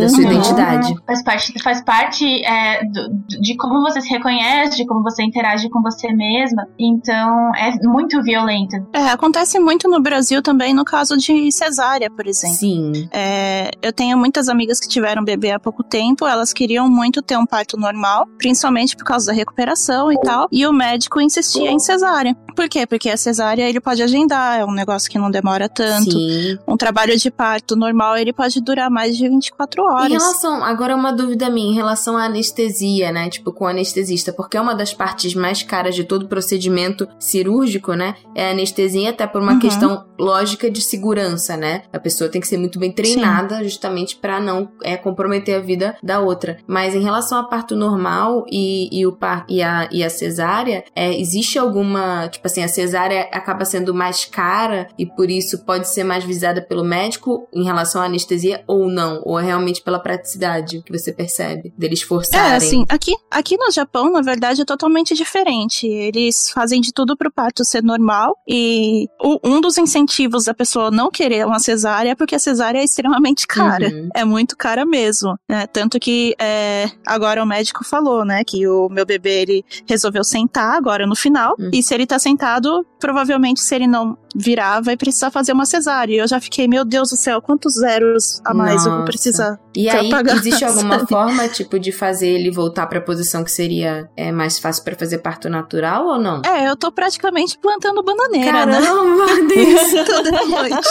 É, ele falou, ó, eu vou passar um exercício pra você fazer, você vai ficar meio que de ponta cabeça e tal, pra ver se ele, se ele vira. Uhum. né? Mas é, é, isso é uma coisa bem diferente que eu vi daqui com o Brasil, porque no Brasil, é, eu tenho uma amiga que teve bebê há pouquíssimo tempo e ela teve uma gestação ótima, não teve problema nenhum. Aí no finalzinho da gestação a gente começa a inchar, obviamente, Sim. né? E ela foi no médico e falou: Ah, eu tô começando a inchar. E o médico começou a falar assim, várias coisas. Nossa, você tá inchada, você vai ter que fazer cesárea. Ah, Não, você é muito pequenininha, você não aguenta um parto normal. E começou a fazer essas coisas, sabe? É. Nos 45 do segundo tempo. Como assim É, incentivando Quem sabe é mesmo. a gente, né? Quem sabe o quanto a gente aguenta ou não. Exatamente. Exatamente. Como o médico pode chegar e falar, você é muito pequenininha, você não aguenta. Uhum. Em relação ao sistema de saúde, né, e atendimento no Japão, você tinha comentado antes do cast que mulheres grávidas não têm autorização para tomar nenhum remédio, né? Sim, sim, sim. É, por exemplo, eu tinha muita dor de cabeça no começo e eu não podia tomar remédio. Na minha primeira gravidez, né, que não, não Uhum. evoluiu, eu tomava um antidepressivo antes. E a partir do. Eu sabia, eu já tinha pesquisado que o remédio que eu, to, que eu tomava não, não tinha nenhum problema quanto à gestação. Isso no Brasil. E eu tomava uma dose bem mais baixa aqui no Japão. Uhum. Só que quando eu cheguei no médico e falei, eu tô grávida, ele falou, então a partir de agora você pode mais tomar. Eu não entendia daquela vez. Só que agora eu percebo que grávida não pode tomar remédio nenhum aqui. Uhum. E aí, tipo, você usaria, no caso, se você tiver, se você passar mal, qualquer coisa do gênero, como funciona? Fitoterápico, chá? É, tem, tem muito fitoterápico aqui, só que, por exemplo, aonde eu passo, na clínica que eu passo, o médico ele passa um, alguma coisinha assim, bem fraquinha, sabe? Se eu tiver com muito problema. Uhum. É, tem Então, por exemplo, um- um- agora- mais dedos, né, pra poder. É, muita responsabilidade, né? Sim, exatamente, porque tem aquela responsabilidade mesmo de tá, tá comprovado que esse remédio não vai causar nenhum problema pra gravidez, mas e se a pessoa foi predisposta a alguma coisa? Uhum. É responsabilidade do médico, então existe muito isso aqui também. Mas você sente que é mais humanizado ou não? Quanto, quanto ao parto humanizado, eu tô numa das únicas clínicas que falam, né, aqui no, no Japão, que ela é realmente humanizada. Uhum. É, eu tive muitas experiências ruins antes. Cheguei a ter é, hospitais que eu fui rejeitada mesmo. tipo, a gente não vai te atender aqui. Por quê?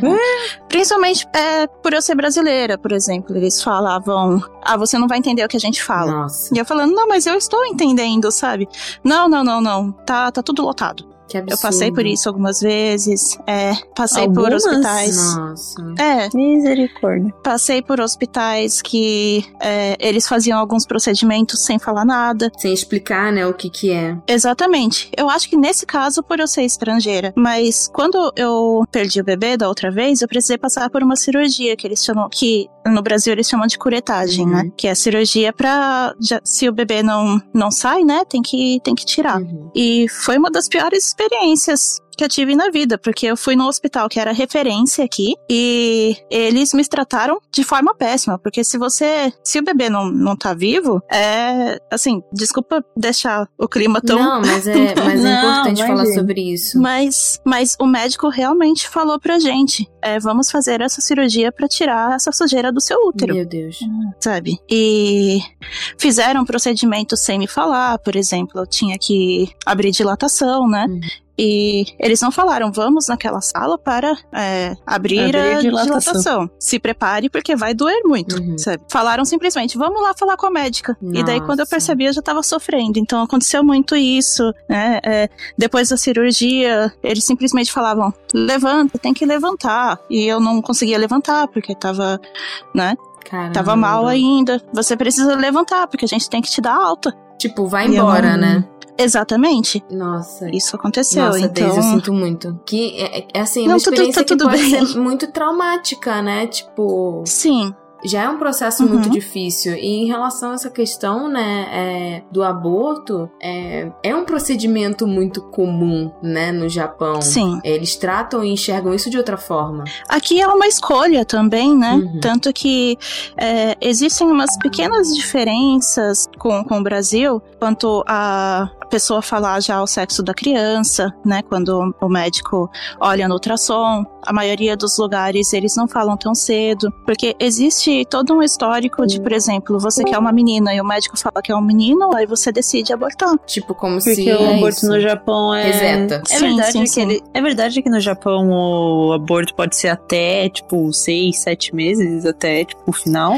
Ah, isso eu não sei te falar, mas no comecinho o médico geralmente pergunta se você quer continuar com a sua gestação, né? Hum. É, até aproveitando o gancho, tem uma diferença bem grande da gestação no Brasil e no Japão, que é assim, no Brasil, quando você faz o teste, que ele dá positivo, você já é considerada grávida, Sim. sabe? É, aí você vai no médico, faz o exame de sangue, dá positivo, parabéns, você tá grávida. Aqui no Japão, não. Aqui você faz o exame, dá positivo, eles não falam nada, eles te fa- pedem pra fazer outro exame de urina mesmo, né? E, ah, deu positivo. Ah, legal, é, volta semana que vem. Aí você vai lá, volta na próxima semana, eles fazem ultrassom. Ah, tem alguma coisinha aqui, Uhum. vamos acompanhando. E daí vai passando, vai passando o tempo, eles só falam pra você, parabéns, você tá grávida, quando eles veem o coração batendo. Uhum. Antes disso, não é considerado gravidez. Uhum. Então você fica semanas e semanas. É, isso também, tipo, é uma questão cultural, é, até por conta da influência da religião. Era exatamente isso que eu ia comentar é, lá Uhum. atrás, porque eu vejo que a maior parte das diferenças culturais que a gente tem são é, por conta da, da cultura cristã que a gente tem no Brasil, né? Sim. essas diferenças, né, entre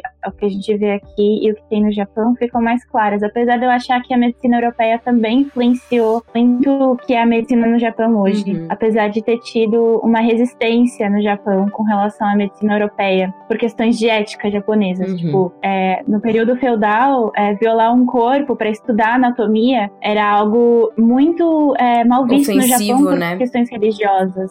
É muito Uhum. ofensivo é, violar um corpo de um morto. Então, na Europa, que é onde a medicina se desenvolveu bastante por conta dessa, desse recurso de usar, é, estudar, né, corpos De secar. de, de mortos, né, de secar esses corpos estudar essa, essa anatomia, é, acabou se desenvolvendo na Europa por conta disso. Eu acho que é, ainda tem alguns resquícios desse período que o Japão teve, essa resistência, mas a cultura cristã, ela preza muito, ela acabou acabou substituindo né, a medicina é, e a, a, cultura cristã acabaram substituindo o papel da mulher na própria gravidez Sim. de outras mulheres, porque é, as parteiras costumavam ter mais, é, mais noção do que é o corpo feminino e de como fazer é, outra mulher se sentir segura, Sim. de como proteger a vida da mulher e a vida do, uhum. do bebê, é, porque as mulheres cuidavam umas das é, outras. É, um conhecimento né? milenar que vai passando de uma mulher para outra, né? Sim, Exatamente. e a partir do momento em que é, colocam os homens a cargo do corpo feminino, uhum. é, todo esse conhecimento que se existia sobre o corpo feminino vira uma suposição masculina de homens que não têm o contato real. Né? E tabu para as mulheres falarem entre si. Até porque Exatamente. mulheres que tinham conhecimento de medicina na Idade Média foram queimadas. Exatamente. Uhum. Eram taxadas como ah, bruxas, justamente para ter esse, esse controle sobre a informação e sobre os corpos femininos. Em relação a essa, essa é, influência, né, é, da religião, principalmente aqui no Brasil, e também fazendo um paralelo com o Japão, não só em relação às escolhas é, relacionadas ao, ao, aborto, mas também as escolhas relacionadas aos métodos contraceptivos, né, em que a gente tem uma Sim. diferença muito grande. Eu não sei como, como foi é, em relação à sua vivência, o seu contato aí no Japão, mas assim, o, o que o meu irmão me passou, né, nesse tempo que ele já tá morando aí, é que existe meio que uma, uma aversão a não utilizar camisinha, né? E que muitas pessoas utilizam o aborto, inclusive, como método contraceptivo. É, na verdade, a única coisa que eu posso falar, assim, é que a camisinha aqui é cara pra caramba, sabe? Caramba! E a gente sempre brinca, assim, que a camisinha é cara justamente porque eles querem que as pessoas tenham filhos, mas não vai adiantar, sabe? Não vai dar muito certo uhum. isso. Ah, então, tipo assim, não, não se, não, não se prote... É, é, porque as pessoas ligam a camisinha à gravidez, mas existem coisas é, que Exatamente. com consequências muito mais sérias, como uhum. doenças sexualmente transmissíveis, né? Que te uhum. protegem. Então a camisinha é importante. Eu tô dizendo isso para todas as pessoas que estão escutando esse cast, porque nós estamos tendo na nossa juventude um número altíssimo de pessoas contraindo sífilis. doenças, principalmente sífilis, que é uma doença muito séria e que supostamente ela era, era, era, era foi quase erradicada, erradicada, na época dos nossos pais. A gente tá tendo uma sequência de novas ep epidemias assim e doenças que estão voltando por exemplo, sarampo, não só pela questão da não vacinação, né? Que muitas pessoas pararam de vacinar os seus filhos por N motivos, mas também por essa questão da falta do uso de preservativo. Então, por favor, pessoas, é. o bebê não é, é, é, a única consequência, né, da sua escolha. Existem outras consequências muito mais sérias. Não, e eu brinco, eu acho bem engraçado que é, aqui no Japão, a, não sei se vocês sabem, mas as farmácias daqui, elas praticamente vendem tudo menos remédio, né? é, elas realmente são aquelas farmácias que parecem um supermercado. Uhum. E vende, vende de tudo. Chega a vender bebida alcoólica e cigarro em farmácia. Caraca. Gente. Mas a seção, é, existe uma seção na farmácia que eu acho muito engraçado porque ela tem na prateleira, na mesma prateleira grande, né, na parte de cima, os testes de gravidez, uhum. no meio as camisinhas e embaixo os tengas, que são que são os masturbadores, sabe? é a seção tipo qualquer coisa relacionada a sexo. Sexo e suas consequências. É, é, é a sessão, assim, escolhe, é, faça suas escolhas. Tem para tudo. e tá tudo junto ali. É, mas é. essa cultura do remédio também é interessante, né? Porque no Brasil a gente tem remédio, sei, você pode comprar qualquer coisa Sim. e se automedicar Não, em qualquer lugar. Receita, né? A gente toma umas doses a gente toma umas doses muito altas de remédio muito aqui no altas. Brasil também. Ai, gente, desculpa, muito culpada. Não, mas eu, é um hábito preocupante. Eu e é um hábito... muito isso, porque eu tomava muito remédio. Fica muito dependente, né? Meio, meio hipocondríaco é. até. Uhum. É, eu, eu também vejo como questão cultural isso de, de consumo de remédio, né? Porque eu acho que aqui, como a gente sempre teve é, dificuldade, né, de acesso a direitos básicos, a gente felizmente infelizmente tem o SUS hoje. Sim. É, uhum. Mas a gente também Observação, evita devemos usar... proteger o SUS. Obrigada. Devemos proteger o SUS. A gente tem o SUS, mas é, a gente evita ao máximo ir ao médico, porque a gente não quer, é, não quer ter o trabalho e perder um dia de trabalho Uhum. e perder a vida pra ficar, tipo, indo ao médico. Porque a gente Uhum. sabe que tem fila, que demora. Isso tá no, no particular, assim, no- ou, Uhum. pronto, qualquer pronto-socorro. É, já no Japão, é, eu- pelo, pelos relatos que eu ouvi, assim, de professores e de amigos que, que moram, é, se você chega no médico e ou, ou você se automedicou ou você demorou pra ir, a pessoa briga com você, tipo, por que você não veio aqui antes? Uhum. Tipo, teve, teve uma conhecida minha que ela. Domingo o médico é fe- tava fechado no Japão. Uhum. E aí ela, ela não tinha, não tinha pílula, não tem pílula do dia seguinte. E aí tinha que pegar uma prescrição pra pílula do dia Sim. seguinte. Então, Uhum. Ela, no sábado, ela, né, fez coisinhas. E aí, domingo não tinha pílula do dia seguinte. E aí, segunda-feira, ela não foi no médico. O médico brigou com ela por ela não ter ido antes. Só que domingo o médico tava fechado. Então. é, Quem foi que É. contou isso? A gente falou disso no cast da, de Nana. Eu acho que alguém de vocês contou, mas enfim. É, É, aqui existe isso mesmo. É, eles só, é, é só por, pres- por prescrição. Eu não entendo muito bem, porque eu mesma não posso tomar anticoncepcional, porque o meu pai ele tem. é, ele teve trombose algumas vezes Sim, já. E tem um risco muito grande, Então, realmente. Sim, então eu não posso tomar, mas sim. eu leio muito relato. Existem grupos de, de mães, grupos de mulheres, de brasileiras no, no Japão, e elas comentam muito qual é a dificuldade de conseguir uma prescrição de um Não, anticoncepcional e tem aqui. coisas que são, tipo, meio que alienígenas, porque, assim, é, isso também, tá, é, também acontece, né? É, tem uma conhecida minha que, tipo, ela não pode tomar pílula e ela Uhum. queria, tipo, colocar um DIU. E, tipo, lá eles não têm prática quase que nenhuma pra colocar DIU. São médicos muito específicos e é um procedimento altamente caro, porque Sim. não é uma prática comum. Então, tipo assim, a camisinha é cara, o DIU é caro. É, você não pode tomar anticoncepcional. Brother, você vai fazer o que se você não quiser engravidar? Porque o Japão É, então te resta, te resta, te resta casar e ter filho, ou existe a sessão do Tenga, entendeu? Uhum. Eu acho que é assim que eles pensam, Pois é. porque só pra comentar, vocês falaram do SUS, né? Só pra comentar rapidinho sobre Uhum. como que é o sistema de saúde aqui. Todo mundo aqui no Japão, todos os residentes, eles são obrigados a ter um é, pagar um seguro de saúde. Um plano, né? Pode ser. Isso, pode ser ou do governo, ou caso você trabalhe numa empresa, você paga o da empresa. Uhum. Que daí é metade, metade contratante, metade você que tá pagando. Esse seguro, é, esse seguro de saúde, ele cobre cerca de 70%, por exemplo. Então, toda vez que você vai no hospital, numa clínica, qualquer coisa, você vai pagar 30%. Sim. Não existe nada que seja é, gratuito. Aqui, Uhum. né? Existe a, a obrigatoriedade de você ter um seguro de saúde. Uhum. Mesmo assim, gente, as filas são enormes. Não tem, não tem muita diferença, não. Então, defendam o SUS de verdade. Porque tem várias coisas aqui, por exemplo, se a pessoa tem uma doença grave como câncer, Uhum. é, esse seguro não né? cobre. Esse seguro não cobre. Nossa. É. É, Tem gravidez também aqui não é, Brasil- também não é considerada doença, então também não cobre, gente. Tem que ter muita Nossa. grana. É meio, é meio paradoxal, né? Eles querem que as pessoas tenham filhos, a taxa de natalidade baixíssima, mas quais são os incentivos que o governo japonês dá para as famílias e para as pessoas? Se, por exemplo, você vai ter que arcar com os custos da gravidez.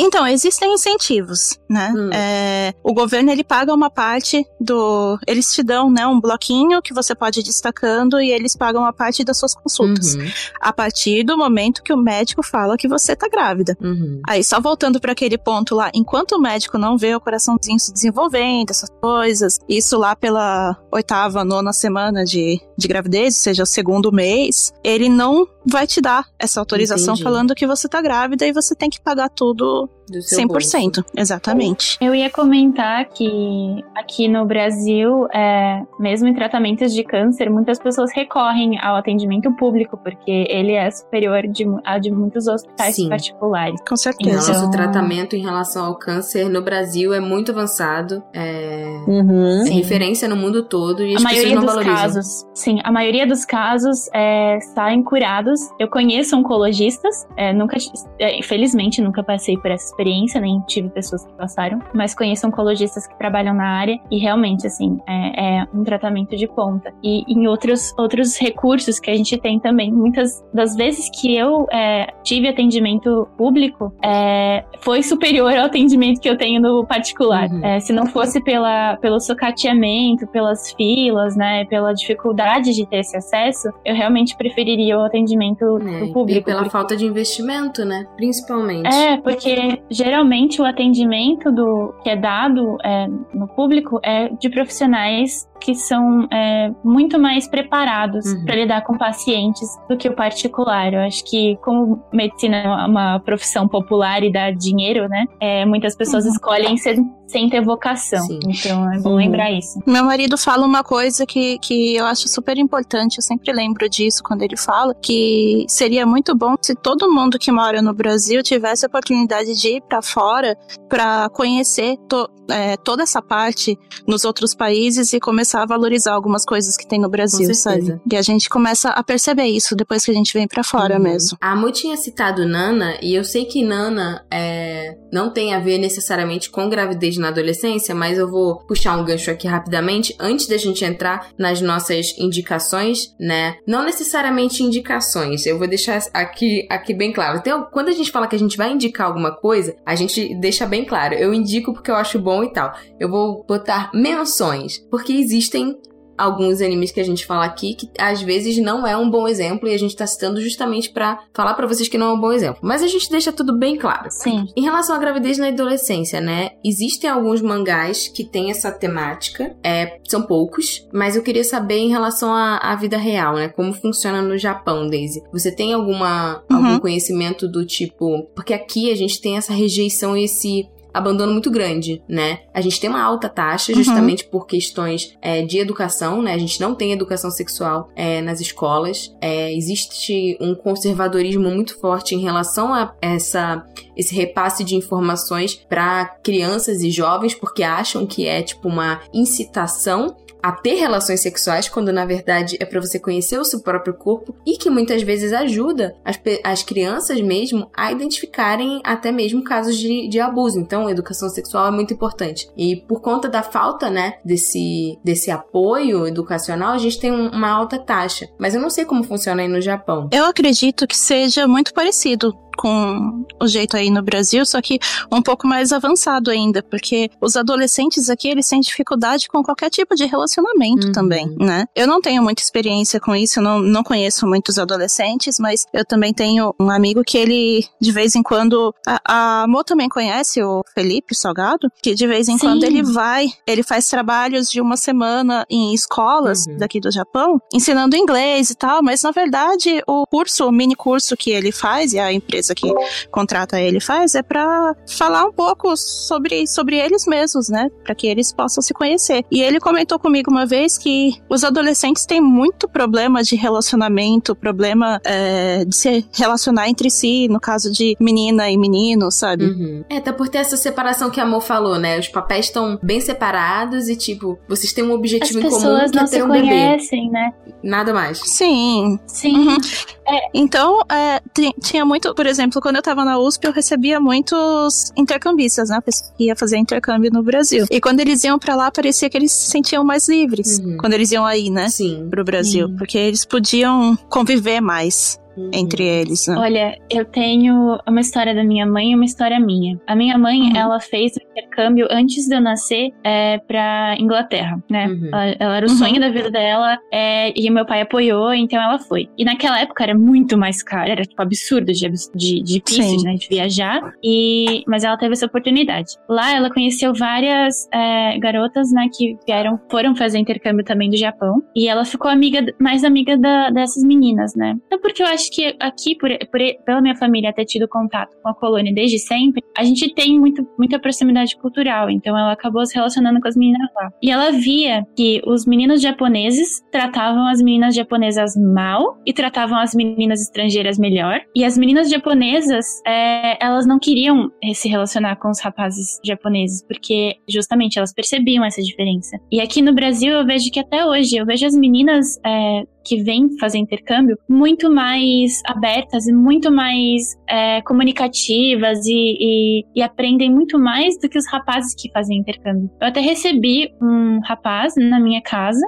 um intercambista. E, gente, eu fiquei assim. É, é, na época eu fiquei muito brava, porque eu não conseguia entender por que, que ele era tão estranho e, e, e rejeitava tanto a, a, a, cultura que ele diz que admirava, sabe? Uhum. É, uhum. Mas eu acho que tem essa, essa barreira de, de ser mal acostumado, sabe? Eu acho que homem tem essa barreira de ser mal acostumado em qualquer lugar. De estar tá tão, tá tão é, confortável na própria situação que não consegue enxergar o outro às vezes, sabe? Uhum. Então eu vejo esse desconforto nas meninas, que elas não são vistas como pessoas, elas são vistas como mulheres, e é um desconforto meu também, aqui no Brasil. E vejo que os rapazes, acho que têm medo de se relacionar com as meninas, de chegar, de conversar. Então acaba segregando ainda mais, né? Sim. E óbvio, eu não tô dizendo que a culpa é dos meninos, porque eu acho que a criação é, machista prejudica eles também, é por isso que a gente precisa falar de masculinidades e, e debater isso, como o Léo Juan faz. Sim, o canal dele é ótimo, é... gente.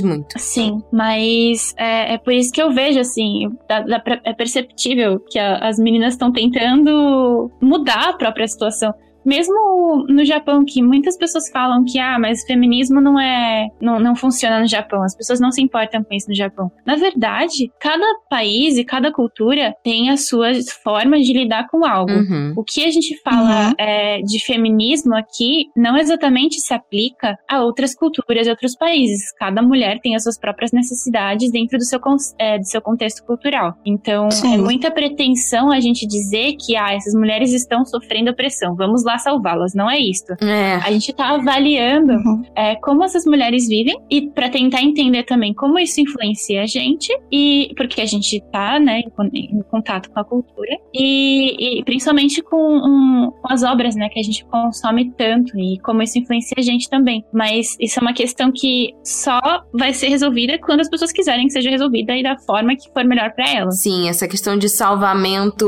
ocidental em que você fica aplicando sua cultura em cima da cultura dos outros com base nos seus padrões de salvamento realmente Sim. e que isso acontece com em cima de todas as outras culturas, né? Muito eurocentrista assim, esse pensamento. É o hábito do colonialista, né, da, da, hum. da tem colônia. até tem até uma indicação que é um perfil que chama não é do Japão, mas é Yes, I'm Hiding This, que é uma moça que ela veste burca e ela fala o quanto ela está ok com isso, ela se sente, tipo, gostosa nessas roupas e o quanto as pessoas implicam em querer, tipo, tirar, falar, tipo, ah, você vai se ver livre uhum, quando você não precisar usar mais isso. Uhum. Ou hijab, é, quando né? na verdade é exatamente, é, quando é exatamente essa questão da escolha. Sim, e ela e cada é uma mulher cultura... que fala sobre isso.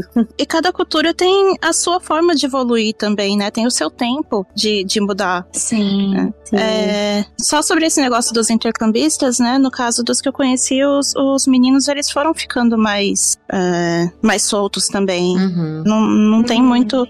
Não, não percebi tanto assim Tempo, essa né? diferença, mas com certeza essa diferença de poder chegar numa pessoa, sabe, para conversar, é realmente uhum. bem difícil aqui. É, aquela questão da globalização. É, e eu acho que aqui no Brasil a gente acaba ajudando. A gente tem hábitos que são praticamente opostos com relação à, à interação social, né? Uhum. Com relação ao Japão. A gente se toca muito. Assim, eu vou ser bem uhum. honesta. Para mim é incômodo. É se tocar demais e falar muito alto. Mas eu acho que isso é, é positivo. Em geral, eu não, eu me incomoda, tipo, é, ter essa abordagem o tempo todo. Mas eu acho algo positivo porque as pessoas estão tentando se relacionar e, e, e assim, é, não é com maldade, não é com abuso, não sempre, claro, de vez em quando, mas é, é nesse sentido de tentar ter uma relação coletiva legal uhum. e, e, positiva, né? Mas cada país tem a sua própria forma de se relacionar coletivamente, né? Então, a gente não é uma coisa que dá pra gente avaliar, mas acho que ajuda muitos japoneses intercambistas é, a se relacionarem, ver como a gente é muito solto, né? Uhum. Tinha uma intercambista que ela falou para mim no final do, do curso, quando ela já estava voltando para o Japão, que o que vai deixar ela, o que ia deixar ela mais triste era chegar no aeroporto, os pais dela estarem lá e ela não poder dar um abraço, porque ela Ai. conheceu esse negócio de realmente abraçar no Brasil. Né? Então, quando ela chegou no Brasil, ela foi lá para minha casa e ela entregou um presentinho para cada pessoa da minha família. Hum. Quando ela entregou um presentinho pro meu pai, meu pai abraçou ela e ela ficou em choque, Hum. sabe? E daí no final, no final do intercâmbio, que ela foi percebendo e tal, ela falou: Eu vou sentir falta de abraço. Ah. E é uma coisa que eu sinto falta aqui também. Não, sabe, por tô exemplo, ontem foi- microfone. Ontem foi minha despedida no- na empresa, porque apesar de eu estar saindo de licença, eu acredito que eu não vá voltar pra lá. Depende muito do meu empregador e Uhum. tal, né? Muito rolo, né? Mas é, eu senti falta de abraçar algumas pessoas. Então, ter que ficar assim longe. Claro, estamos em época de coronavírus, não é muito bom Uhum. isso, mas ficar assim longe, só falar obrigado, abaixar a cabeça, se curvar e não poder dar um abraço é meio complicado Sim, mesmo é pra gente que já tá difícil. acostumado. Uhum. E isso também implica nas relações, né? Totalmente. Nos relacionamentos.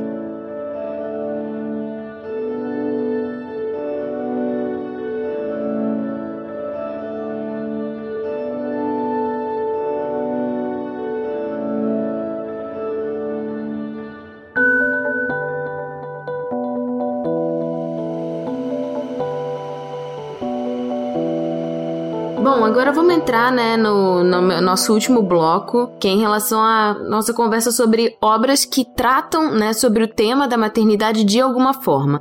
Então, assim, tem alguns títulos que são um pouco antigos, tem algumas coisas é, que podem não ser tão conhecidas, principalmente do repertório da Mo, que eu acho muito interessante porque traz, né, novas obras para que vocês possam conhecer é, e se informar também se são exemplos interessantes ou não é, a respeito da, da, da gravidez. Talvez a gente não, não consiga falar sobre todos. Eu vou fazer essa lista que tá aqui na pauta, vou colocar lá no, na pauta, no textinho, né, no nosso site do, do Otaminas, que sempre tem, né, o post do podcast, sobre é, obras que a gente que a gente mencionou na pauta. Não necessariamente todas as obras vão ser faladas aqui, até por uma questão de tempo. É, eu acho que eu consigo mencionar e resumir, porque assim, eu leio mangá sobre tudo, né? Uhum. E aí, quando eu fui fazer a pauta, eu fiquei, meu Deus do céu, eu conheço mais coisas do que eu imaginava sobre isso. então, é, tem uma lista gigante é, de, de obras que mencionam isso de alguma forma, mas eu não considero que elas trabalhem esse assunto tão bem quanto eu gostaria de ver. Eu acho que em todas elas, sem falta, falta é, um debate de fato do que é gravidez, de como o corpo da mulher muda nesse processo, como a gente Uhum. é, lida com isso, como a gente tem dificuldade de lidar com outras,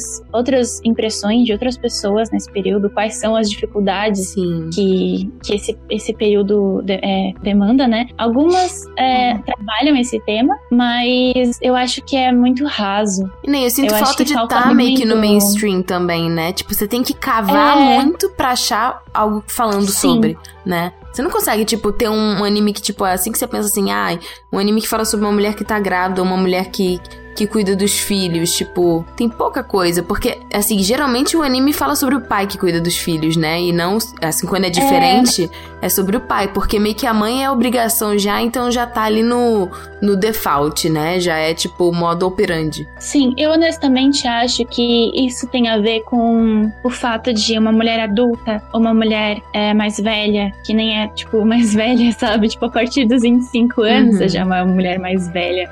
Então é, é- ainda é muito nova. Eu acho que o fato de, de existir uma rejeição social à mulher adulta e uma hipervalorização da menina e da moça Sim. é o que dificulta ainda mais. A maioria dessas obras, é, as mulheres são adolescentes. É, e as mulheres ou estão em uma posição é, inferior, né? Tipo, nesse sentido de. é, não é uma mulher adulta que tá bem com ela Sim, mesma, é que decidiu ter vulnerável, né? filho. Uhum. É, então é, é difícil achar bons exemplos, exemplos que a gente gostaria de ter pra gente lidar bem com essa situação. Mas eu acredito que né, no futuro a gente vai ter, vai ter boas representações, porque eu tô vendo as mulheres trabalhando pra é, falar mais sobre seus próprios temas. Em relação a É, gravidez na adolescência, você colocou aqui duas obras, né? A, a Come Baby e Kami-sama no Orgel? o Orgel. Orgel. Orgel. É, essas duas são mais ou menos o mesmo plot. É, é uma garota e um garoto que é, se pegam na, na no, no ensino médio e aí ela engravida. E aí tem todo esse debate de vai ficar com a criança, não vai ficar com a criança. A família quer que ela tire a criança, mas ela não quer tirar a criança, ou ela conversa conversa com o namoradinho e os dois querem manter, então mostra essas dificuldades de uma decisão de manter uma criança na adolescência Uhum. e de quais, quais são esses impactos para alguém que decide tomar isso, tomar essa atitude. Tem algum que você Né? acha que seja mais positivo ou, tipo, só trata sobre o tema, mas os dois têm problemas? Hum, Eu honestamente acho que vale a experiência de ler qualquer um desses, assim. Eu, eu, eu pelo menos, aprendi coisas Uhum. é, lendo. Então eu acho que vale a pena é, para entender como seria, assim, essa experiência no Japão. Esses dois eu acho eles interessantes, sim. E um exemplo que eu lembrei de gravidez na adolescência foi que a gente tem até um cast sobre Fruits Basket. A mãe da Toru, a Kyoko, ela engravidou na adolescência, né? É, ela, ela engravidou bem nova, né? Eu não lembro se ela, ela tava ainda no ensino médio. A minha impressão, de, de acordo com a minha memória, que talvez esteja errada, é que ela se casou depois, logo depois do ensino médio. Hum, E aí ela engravidou. entendi. É, mas ela se casou com um professor, né? Hum. É, então eu acho que considera adolescência de acordo com a diferença de idade. Uhum. É tipo o caso da mãe da Sakura também, né? É verdade. Uhum. Nossa, eu, eu tinha esquecido da- de- dessa informação, é verdade. E tipo assim, a, a, a, a Kyoko, ela, ela, ela, ela, ela é um Yankee, né? Então, é, provavelmente essa questão dela, tipo, não sei, às vezes, né, socialmente falando, mas que aqui a gente tem essa coisa dessa rebeldia do tipo, ah, você, você não pensou no seu futuro e você engravidou e tal. Mas no caso dela, eu acho que ela casou e engravidou. Mas Uhum. não sei se pode estar relacionado com esse arquétipo de, de rebeldia dela, né? Ou se foi realmente uma, uma consequência. Mas foi uma, uma pessoa que eu consegui. Uma personagem que eu lembrei, né? Que. Aliás, me, me veio um insight agora, Hum. assim, do nada, que eu comentei sobre a mãe da Sakura, só que tem uma coisa muito incomum, ah, muito em comum entre elas, que são as mães que engravidam muito novas, elas casam muito novas, engravidam muito novas, passam por esse problema e de repente elas morrem muito novas e o pai Sim. tem que É. criar. Eu olhei, gente, não é só um caso, são vários casos se Sim. você parar de olhar, se você parar pra olhar. É, parece Porque que é isso, Japão, vida. sabe? Não tem vida após a maternidade, tipo. Não Exatamente. tem coisas. É, a vida vira isso e pronto. Ou se tem vida após a maternidade, não é interessante de ser protagonizada. Então vamos saber sobre a história do filho e não a história da mãe, né? É. Que a gente vê em Naruto, a gente vê em outras, em outras coisas também. Por isso que, é, mil desculpas, não tá na pauta, mas eu defendo muito, muito mesmo a mãe do Haru do High Score Girl. Sim. Que eu não sei Ai, se. sim. Porque ela é aquela mãe maravilhosa, conviteira, como diz a minha mãe, que ele não pode levar uma menininha em casa que ela já tá toda feliz, já quer fazer as panquecas e tal, e quer participar, principalmente quer participar muito da vida do filho. Uhum. Quer ser aquela mãe amigona, sabe? Se você parar pra assistir, ela parece uma adolescente, parece que tem a mesma idade do filho. E eu sempre falo brincando: quando meu filho tiver grande, eu quero ser assim também. Será que ele pode ser meu amigo? Eu quero muito Ah. Isso. Porque é uma coisa que não acontece muito, não aparece muito, né? É, a gente vai fazer um OBS aqui em relação à questão do- dos pais solteiros, mas como eu disse antes, a gente vai ter no futuro um cast sobre isso, então a gente não vai dar indicações. Mas tem, né, um exemplo que a Daisy é, até comentou comigo antes da- do cast, que é bem interessante, que é em relação a Haruhi, é, de Ouran High School Host Club, caso vocês não conheçam, esse anime é um pouquinho mais antigo, entre aspas, antigo pra gente, né, que já tá nesse mundo há um certo tempo. Parece que foi ontem. Parece que foi ontem. E Mas faz 10 anos.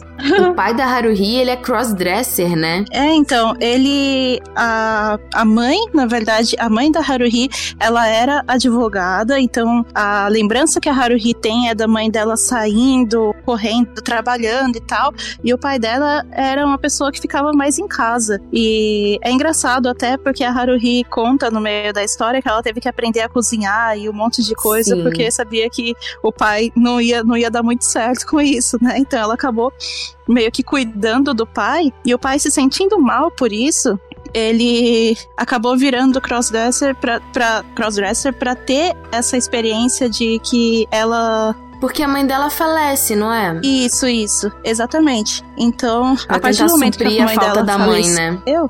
Isso. Quando a mãe dela falece, ela começa a dar esse papel de mulher em casa e ele não quer que isso aconteça. Ele quer que ela seja uma criança normal, uma adolescente, que estude e tal. Uhum. Então ele toma pra ele esse papel de mãe. Ah, é bem bonitinho, assim. É, a forma como. como porque tem, tem uma dose legal entre a comédia, né? E não transformar Sim. isso de uma forma desrespeitosa e pastelona, né? Com quem é crossdresser, porque no Japão tem essa coisa do crossdresser ser, ser, ser alívio cômico, mas da preocupação dele, né, com ela. Então esse anime é muito bonitinho, vale a pena vocês conferirem. E tem tudo aquilo também de que pra Haruhi isso é tão normal que Sim. ela fala, não, tudo bem. É, é bonita essa relação de respeito entre os dois. E em relação à mãe solteira, né? É. Tem essa questão de ser mais comum justamente por conta do pai, né? O marido passar mais tempo longe da família por questões de trabalho ou de, tipo, trabalhar em outro, em outro lugar, né? Por exemplo, ah, nunca se fala sobre o pai do, do Midoriya de Boku no Hiro, né? Só aparece a Uhum. mãe dele, né? Você não sabe onde que tá o pai dessa criança. Sei lá.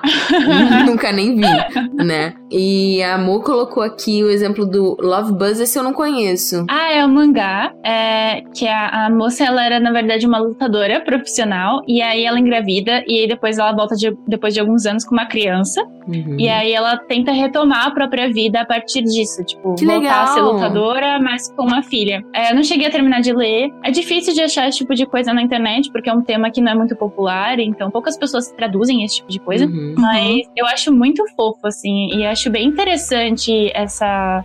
é, é, como eles tratam, né, essa relação é, da maternidade com a profissão dela, com o sonho dela. Mas, né? mas é tipo, Exato. é positivo esse mangá? Você Até onde eu li, sim. É porque tem isso Mas, também, nossa. né?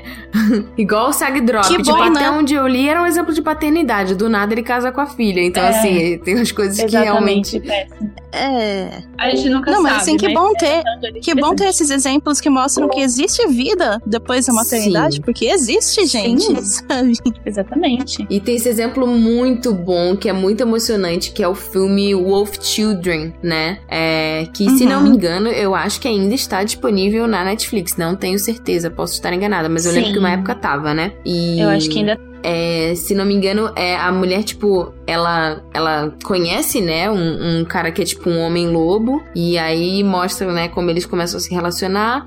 Mas ela acaba tendo que criar as crianças lobo sozinha, né? Depois de um acontecimento. é. Uhum. Sim. E é bem emocionante, assim. Eu acho que é um super exemplo de, de maternidade, porque mostra ela tendo que se virar e passando todos os perrengues. E são dois irmãos. e tem todo. Nossa. Até porque cuidar de crianças já é difícil. Uhum. Agora, cuidar de crianças que viram lobinhos sem querer, porque as crianças não têm controle do próprio corpo, é muito É. mais difícil, né, gente? Mas é muito, muito bacana, assim. É um filme muito emocionante. Se você for assistir, eu digo pra você levar uns lencinhos, porque dá uma chorada. É, é um draminha. E assim, eu coloquei, eu lembrei de Nana, porque assim, a gente tem o cast sobre Nana e tudo mais. Mas como Nana é do ponto de vista, né, das duas, e em relação ao Uhum. assunto da gravidez, que isso pode ser um spoiler, tá? Então, assim, é, tem uma personagem que fica grávida no. Porque às vezes a pessoa nunca viu, né? Vai falar, ah, vocês me deram um spoiler de Nana, é uma coisa importante.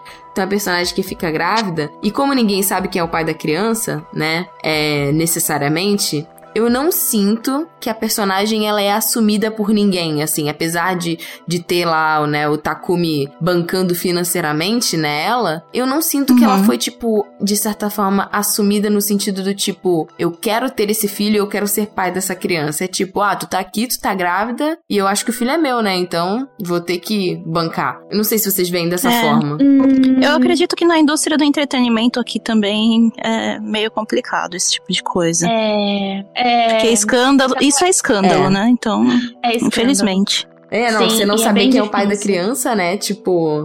Não, assim, o pai, o pai assumir Um sem estar casado também é, é um escândalo muito grande, né? uhum. Sim. Porque aqui tem todo aquele negócio, né? Se você tem que anunciar que você casou com uma mulher comum, ou você é, tem que falam quando anunciar não é o casamento. famosa, é uma mulher normal, né? É, então. Se é famosa, ela tem que estar lá na vitrine mostrando o anel, todo mundo tirando foto, sabe? Uhum. E daí, de repente, vem esse negócio de que, ah, tem um filho fora do casamento e tal, e então também é escândalo. Uhum. Infelizmente, aqui no Japão é bem complicado esse tipo de coisa. É, mas assim, é, sobre é, assumir ou não, eu acho que é, pelo, pelo, pela primeira opção, eu acho que é, a gente conversou isso no cast de Nana, Uhum. eu acho que. Sobre o Takumi especificamente, eu acho que ele se empolga com a ideia de ter um filho. Uhum. Eu acho que é, isso Mais do que ele poderia é um- esperar, né? É, eu acho que na verdade, independente do que de ser ou não filho dele, ele para ele é uma situação vantajosa socialmente, Uhum. né? Eu acho que ele vê dessa maneira. É, então eu acho que ele tá ok com isso, mas realmente não é uma história feliz. É porque Não é um você. eu acho que eu não sinto feliz. ela, tipo, com um apoio emocional, sabe? Como você acompanha do ponto de vista dela e todas as dificuldades É, em torno do tipo, vou ter ou não essa criança, o que vai ser da minha vida. A única pessoa que eu sinto que apoia ela é a Nana, sabe? Então, assim. É. E ainda nesse período aí deixou de apoiar, Pois né? é, Tá então, tipo, é, é, é, é dor e sofrimento. Mas escutem o cast de Nana. E tem aquele negócio, pro homem é sempre mais fácil, né? Nesse tipo de Sim. coisa, né? Claro, o homem tem essa, essa parte de ser pai e tal, mas ele não tá sentindo todo aquele problema hormonal enorme que a Uhum. mulher sente, sabe? Totalmente. Né? É, ela ainda de não ter essa cobrança de ser tão responsável pela criança quanto a mulher. Uhum. Eu já citei, né, a mãe do Midoriya, eu acho que ela, assim, ela é um exemplo, tipo, mostra realmente ela se entregando como uma mãe de verdade. É uma personagem muito realista, assim, você enxerga a sua mãe nela, assim, do tipo, Sim, ela se preocupar sobre sim. as escolhas do filho, ela se emocionar sobre as vitórias, sobre as derrotas, então, assim, é, eu acho que, e muita gente, tipo, a gente já falou sobre isso, né, que mostra ela novinha e ela tá, tipo, toda dentro dos padrões, e mulheres envelhecem, é, mulheres é, aumentam de peso e a maternidade tem um, um- peso muito grande no corpo de uma mulher. Isso não faz essa Sim. mulher perder o valor de forma nenhuma. A idade também, as responsabilidades que se tem como mãe, né? E as escolhas que você tem que fazer ou deixar de fazer por conta do seu filho, né? Os sacrifícios. Uhum. Sim. Assim como outro exemplo que eu acho muito positivo de mãe é a Satiko, que é a, mãe do protagonista de Erased, né? Eu só vi o live action, mas assim, é um exemplo de mãe muito forte. Tipo, ela apoia o filho é, em, em todas as situações, ela vai tretar lá com a mãe da coleguinha dela, que, tipo, é uma mãe abusiva. Ela vai lá na porta dela, tipo, tirar satisfação, é, deixa a menina é, passar mais tempo na casa dela. Então, assim, é, é uma mãe que, tipo, tá ali pro que der e vier. Eu acho esses exemplos é, muito inspiradores, né, em relação à, à maternidade. E são exemplos que a gente precisa, né? Totalmente. Em relação à adoção, é, você disse, é, Daisy, que você conhece, né, é, pessoas que passaram por esse processo. Como que funciona aí no Japão? É, na verdade, eu leio bastante sobre isso e nesses grupos de mães, né, que tem aqui no Japão, tem algumas pessoas que estão estão tentando o processo de, de adoção. É algo bem complicado, né? Você tem que ter certa renda. To- todas aquelas coisas que tem no Brasil também tem aqui. Só que existe um adendo aqui que eu acho um pouco triste, na verdade, é, que tem um sistema que ele não é exatamente de adoção, mas é um sistema de que você se inscreve e você, você recebe uma criança que tá no orfanato por uma semana aqui, você cuida dela como se você fosse o pai Meu Deus. e depois você entrega a criança. Que trauma. Né? Existe a parte de, tipo, é, pri- principalmente recém-nascidos que são abandonados, Uhum. que os hospitais, às vezes, eles não dão conta. Então, nesse caso, é, tem a parte positiva de você poder cuidar dessa criança, dar amor pra ela, já que o hospital não tá dando Uhum. conta. Mas essa devolução e esse processo de devolução que é obrigatório, né? Ele, eu acho que ele é extremamente traumatizante. Pra todo mundo. Pra, pro casal, É. quanto pra criança. É um o casal que quer ter filhos, que quer adotar, mas ele tem que devolver, sabe? E eu, eu não sei se. Eu acredito que isso não tenha no Brasil, mas eu, sinceramente, eu li isso de uma forma muito triste. O que a gente acompanha aqui é a rejeição, né? Depois que as Sim. famílias, tipo, acham que é, existe uma desumanização em relação a isso. Sei lá, a criança no primeiro Uhum. problema que você acha que a criança vai ser perfeita, tipo, cara, nem se a criança nascesse do seu ventre, ela vai ser perfeita. Seres humanos não são Uhum. perfeitos. E aí no primeiro problema, é primeiro que não querem adotar crianças mais velhas, né? Isso, É. todo mundo quer adotar bebezinho. Aí existe uma carência muito grande. E segundo que o primeiro problema, tipo, a família rejeita a criança Uhum. e devolve pro orfanato. O que é um trauma muito Ou pior, grande. vai jogando na cara, né? Sim. Do tipo, ah, É. você deveria ser grato porque eu trouxe. Gente, não é assim que funciona, né? Uhum. São crianças. São É. pessoas em formação. Adoção. São crianças que vão virar adultos, né? Uhum. E eles dependem Sim. também da- de você pra, pra virarem pessoas, né? Com Uhum. uma consciência, né? Adoção ou filho biológico, jamais é, é- rejeição é sempre traumático. E a gente sabe que tem pessoas que têm famílias biológicas que também têm dificuldade de relação assim. Com certeza. Aí, Mo, você colocou aqui a Faster Than a Kiss e a Love So Life, que falam sobre a questão de adoção, né? Ai, sim. É, os dois Que foi isso? sobre- O que foi esse suspiro? É que assim, são duas obras que eu li e que na época que eu li, eu gostei. Mas é é porque eu acho interessante entender um pouco da dinâmica, assim. Mas nas duas, as meninas são meninas, são adolescentes. Uhum. É, na primeira, a Faster Than a Kiss, a menina e o irmãozinho dela perdem os pais e ela, a menina decide que vai parar de estudar pra trabalhar e cuidar do irmão. Uhum. E o professor da escola não deixa isso acontecer. Ele fala pra ela: não, você tem que continuar estudando. É, e ela tá no orfanato, né? E a menina fala: ah, então casa comigo e cria e cuida da gente. É, ela não fala adota a gente. Nossa, hein? Ela fala casa comigo. E aí eu acho, eu acho essa relação muito problemática. Sim. É, no mangá é completamente romantizado isso. É, eu não me recordo com detalhes. Eu tenho a lembrança de não ser tão desrespeitoso assim, de tipo, de- dele pelo menos, é, deles terem uma relação. É que assim, quando a gente vê esse tipo de coisa em obras japonesas, a gente precisa lembrar que o contato físico no Japão e é, a permissividade física são diferentes lá do que aqui. Sim. Se uma adolescente aqui é, tem uma relação com um homem adulto, eles transam. Uhum. Eles têm todas as idades possíveis. Lá, não necessariamente. Mesmo que eles tenham a mesma idade no Japão, não necessariamente eles têm essa intimidade Sim. um com o outro ou estão preparados pra ter essa intimidade. Então, já começa por aí, que tem essa diferença cultural. Então, eu acho Faster Than a Kiss uma obra interessante pra gente entender um pouco do que é isso. É, Love So Life é, é o pai, é, na verdade, o pai nem é pai biológico do, do filho dele. O irmão dele tinha um filho, o irmão dele faleceu é, e ele cuidou, ele começa a cuidar da criança. Uhum. Tipo, ele é meio que irmão gêmeo do, do cara que faleceu. Ah, sempre tem essas, né? Então ele, ele cria a criança como se fosse dele, né? E aí essa menina, ele meio que contrata essa menina é, colegial pra cuidar Ser do, babysitter, do, da- né? Pra ser babá. É, não é só uma criança, se eu não me engano, são duas. Mas enfim, é, ela, vai, ela vai se babar e aos poucos eles vão tendo uma relação romântica, mas é essa relação meio afastada, sabe? De Uhum. tipo, é, você é mais nova, não pode, entende? Mas ainda tem o romancezinho ali. Então, é, eu acho que são obras interessantes, mas tem esta questão, ok? Vamos É deixar sempre claro bom deixar claro. que, né? É, no primeiro exemplo, por exemplo, pra você ver como é forte essa cultura de casar e ter filho, né? Casa comigo pra cuidar Uhum. da gente e cuidar do meu irmão como se fosse o filho, né? Isso que é Sim. ainda é muito forte aqui. Sim. De ser o provedor, né? E aí, Uhum. alguns exemplos que eu lembrei de personagens que, que tem a ver com, com a adoção. Tem um filme muito bom, a gente falou da, de Araburu, né, aqui no Teve um Cast, e a gente conversou um pouco sobre a Mariocada. É, a Mariocada, se não me engano, ela foi diretora desse filme, eu não lembro se ela foi diretora ou roteirista, mas ela, ela tá na produção desse filme, que é um filme chamado Máquia. É, a gente gravou um podcast sobre ele no Anime Crazes, e eu indico muito que vocês vejam, que vocês assistam. É, conta, tipo, sobre uma personagem que sai de um mundo de... Tipo, é um mundo... Como se fosse um mundo dos elfos, assim. Tem uma guerra, ela sai fugida. E aí, nisso que ela foge, ela encontra uma criança abandonada. E as coisas vão desenrolando e ela meio que adota essa criança. E, e vai contando, né, sobre como ela vai vivendo. Essa criança vai crescendo. E os desdobramentos dessa escolha na vida dela. É muito emocionante, muito bonito. E eu recomendo muito que vocês assistam.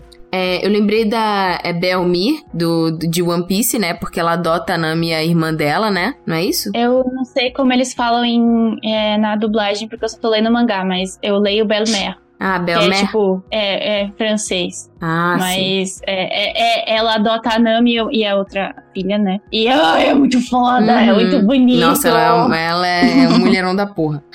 Ah, Ela é maravilhosa. Eu lembrei também de do filme da, do estúdio Ghibli, Princesa Mononoke, se não me engano, eu acho que já está na lista de filmes que estão na Netflix, que é a Moro, que é a mãe loba, né? A mãe da. da... Sim. Ai, como é que é o nome dela? É San. San, né? É San. San, que é a mãe da San. E é interessante, né? Porque eles meio que fazem essa questão. É meio que uma alusão, né? A uma adoção. Só que não são personagens todos humanos, né? Ela é uma loba, mas ela é uma mãezona também. Ela protege os filhos a unhas e dentes, literalmente. Uhum. Eu lembrei da tia do Gon também, de Hunter x Hunter, que é ela que cria ele, né, lá na, na Ilha da Baleia. É... Eu tinha pensado nisso, na Uhum. verdade. Eu tinha pensado nesse exemplo. Sim, ela é ótima também. Ela, ela, é, ela é maravilhosa. E é bonitinha a relação que eles têm. E eu lembrei também da Isabela, de The Promised Neverland, que, tipo, é meio que um spoiler, então eu não vou, não vou É, dar. não, não comenta não. Não vou comentar, mas de certa forma ela é meio que mãe adotiva, né, de todas as crianças que estão ali no, no naquele orfanato, né? E Uhum. eu não vou ficar dando spoiler sobre o que acontece lá, mas é, não é necessariamente um exemplo positivo, mas é meio que uma questão ligada à adoção, né? Então por isso que eu citei ela. Uhum. É, e aí, sobre família tradicional, né? É, que, tipo assim, geralmente não mostra muito a vida do casal nessa intimidade, né? Gente, sim. A gente lê um monte de romances e não mostra eles, eles fazendo coisinhas. O depois Não do mostra Felizes para sempre, né? Também não tem. E, gente. É, então, É, não tem. exatamente. É por causa do Felizes para Sempre. Eles não querem é, tirar isso, sabe? Uhum. É, a maioria dos, dos mangás que eu leio e tal, é, geralmente você tá casada e ter um filho é o final da história. Já. Sim! Já é o Felizes para Sempre. Então, É. pra que Ai, mostrar que ódio. depois? Pra que demonstrar que tem problemas, que Ai. existe um relacionamento, que são duas pessoas depois, né? Exatamente. E aí você citou Clannad After Story. Eu nunca Ah, vi Clannad, Clannad- mas é que é tragédia, Ai, né? É triste, triste. After Story também é, mais ainda. Eu, eu não vi tudo, porque eu não me presto a esse, esse sofrimento, entende? Mas é, mostra mais da gravidez e da relação de um casal do que é, outras obras costumam mostrar. Apesar de ser extremamente trágico e, claro, e, tipo, ah, eu vou dar um spoiler aqui, porque ah, vocês já deviam saber que Planet é triste e que a menina morre. Então, Uhum. Não necessariamente com a é- menina, né? Tipo, Fica aí é, ar. ainda é problemático por isso, porque ela não tem uma vida, ela não tem uma vida feliz, ela não tem o direito de ter uma vida feliz, ela morre. Então, mas, mas mostra essa gravidez, mostra um pouco mais essa relação, enfim. Eu coloquei na lista também Happy Marriage, que é conhecido como Happy Mary. Uhum. Que tem o casal tradicional, tem romance, eles moram juntos, então tem muito dessas dinâmicas juntos. Uhum, da intimidade Mas a história deles. também, é, a história também acaba no casamento deles e aparentemente ela também, é, no dia do casamento, é, eles descobrem que ela está grávida. E é isso. Só que acaba aí e não comenta É tipo novela assim. da Globo, Uhum. né? Final de É, novela da Globo. Todo mundo casa grávido. Pois é. Uhum. Aí, outra que eu queria comentar que é assim, eu acho que foi o único mangá que eu li que teve o mais próximo possível de detalhes sobre gravidez, que é Spotted Flower. Mas ainda é. Ai, gente, é muito violenta, desculpa, é muito ruim. É, é, é uma mulher que está grávida, ela, ela é uma mulher é, normal, ela tem uma vida comum, e ela se casou com o otaku. O cara é muito otaku. Muito Uhum. otaku. Uhum. E ele conseguiu engravidar ela, olha só. Olha aí, não... ele se separou do DS. É, então, ver realmente, tipo, ver, é, é, é, realmente mostra essa relação de, tipo, olha só como ele é, é diferente, enfim, por ser otaku, enfim. E aí, só que é aquilo, ela tá grávida, só que ela quer ter relações sexuais com ele, e ele rejeita ela por causa ah, meu disso. Deus. Ah, isso E ela acontece tenta- também, né? Ela tenta de tudo, de tudo. Ela usa até cosplay pra tentar deixar ele mais animado. E é, é, é, é triste porque não acontece. E ela dá a luz. E eu vou dar todos os spoilers porque, assim, eu, passe- eu, eu fiquei muito chateada quando eu li. Ah, É, ele chega, tipo, a atrair ela. E aí eu parei aí porque eu não consigo. E, e é bem tristezinho, assim, mas mostrou um pouco dessas inseguranças dela, o que eu achei interessante. uhum. Mostrou essas inseguranças dela. Do ponto Mostrou de vista dela, né? Que é uma coisa que acontece, infelizmente. Sim. né? É, então, isso é Dessa realidade rejeição. mesmo. Acontece bastante, aliás. Sim, as dificuldades do casal também, porque mostra que ele também tinha inseguranças é, com relação ao, ao casamento, com relação a si mesmo. Então é uma obra interessante, mas ela me causou esse desconforto por conta dessa, dessas situações que não foram muito positivas, né? Uhum. Uhum. Mas assim, realidade também causa desconforto, né? É, é, é importante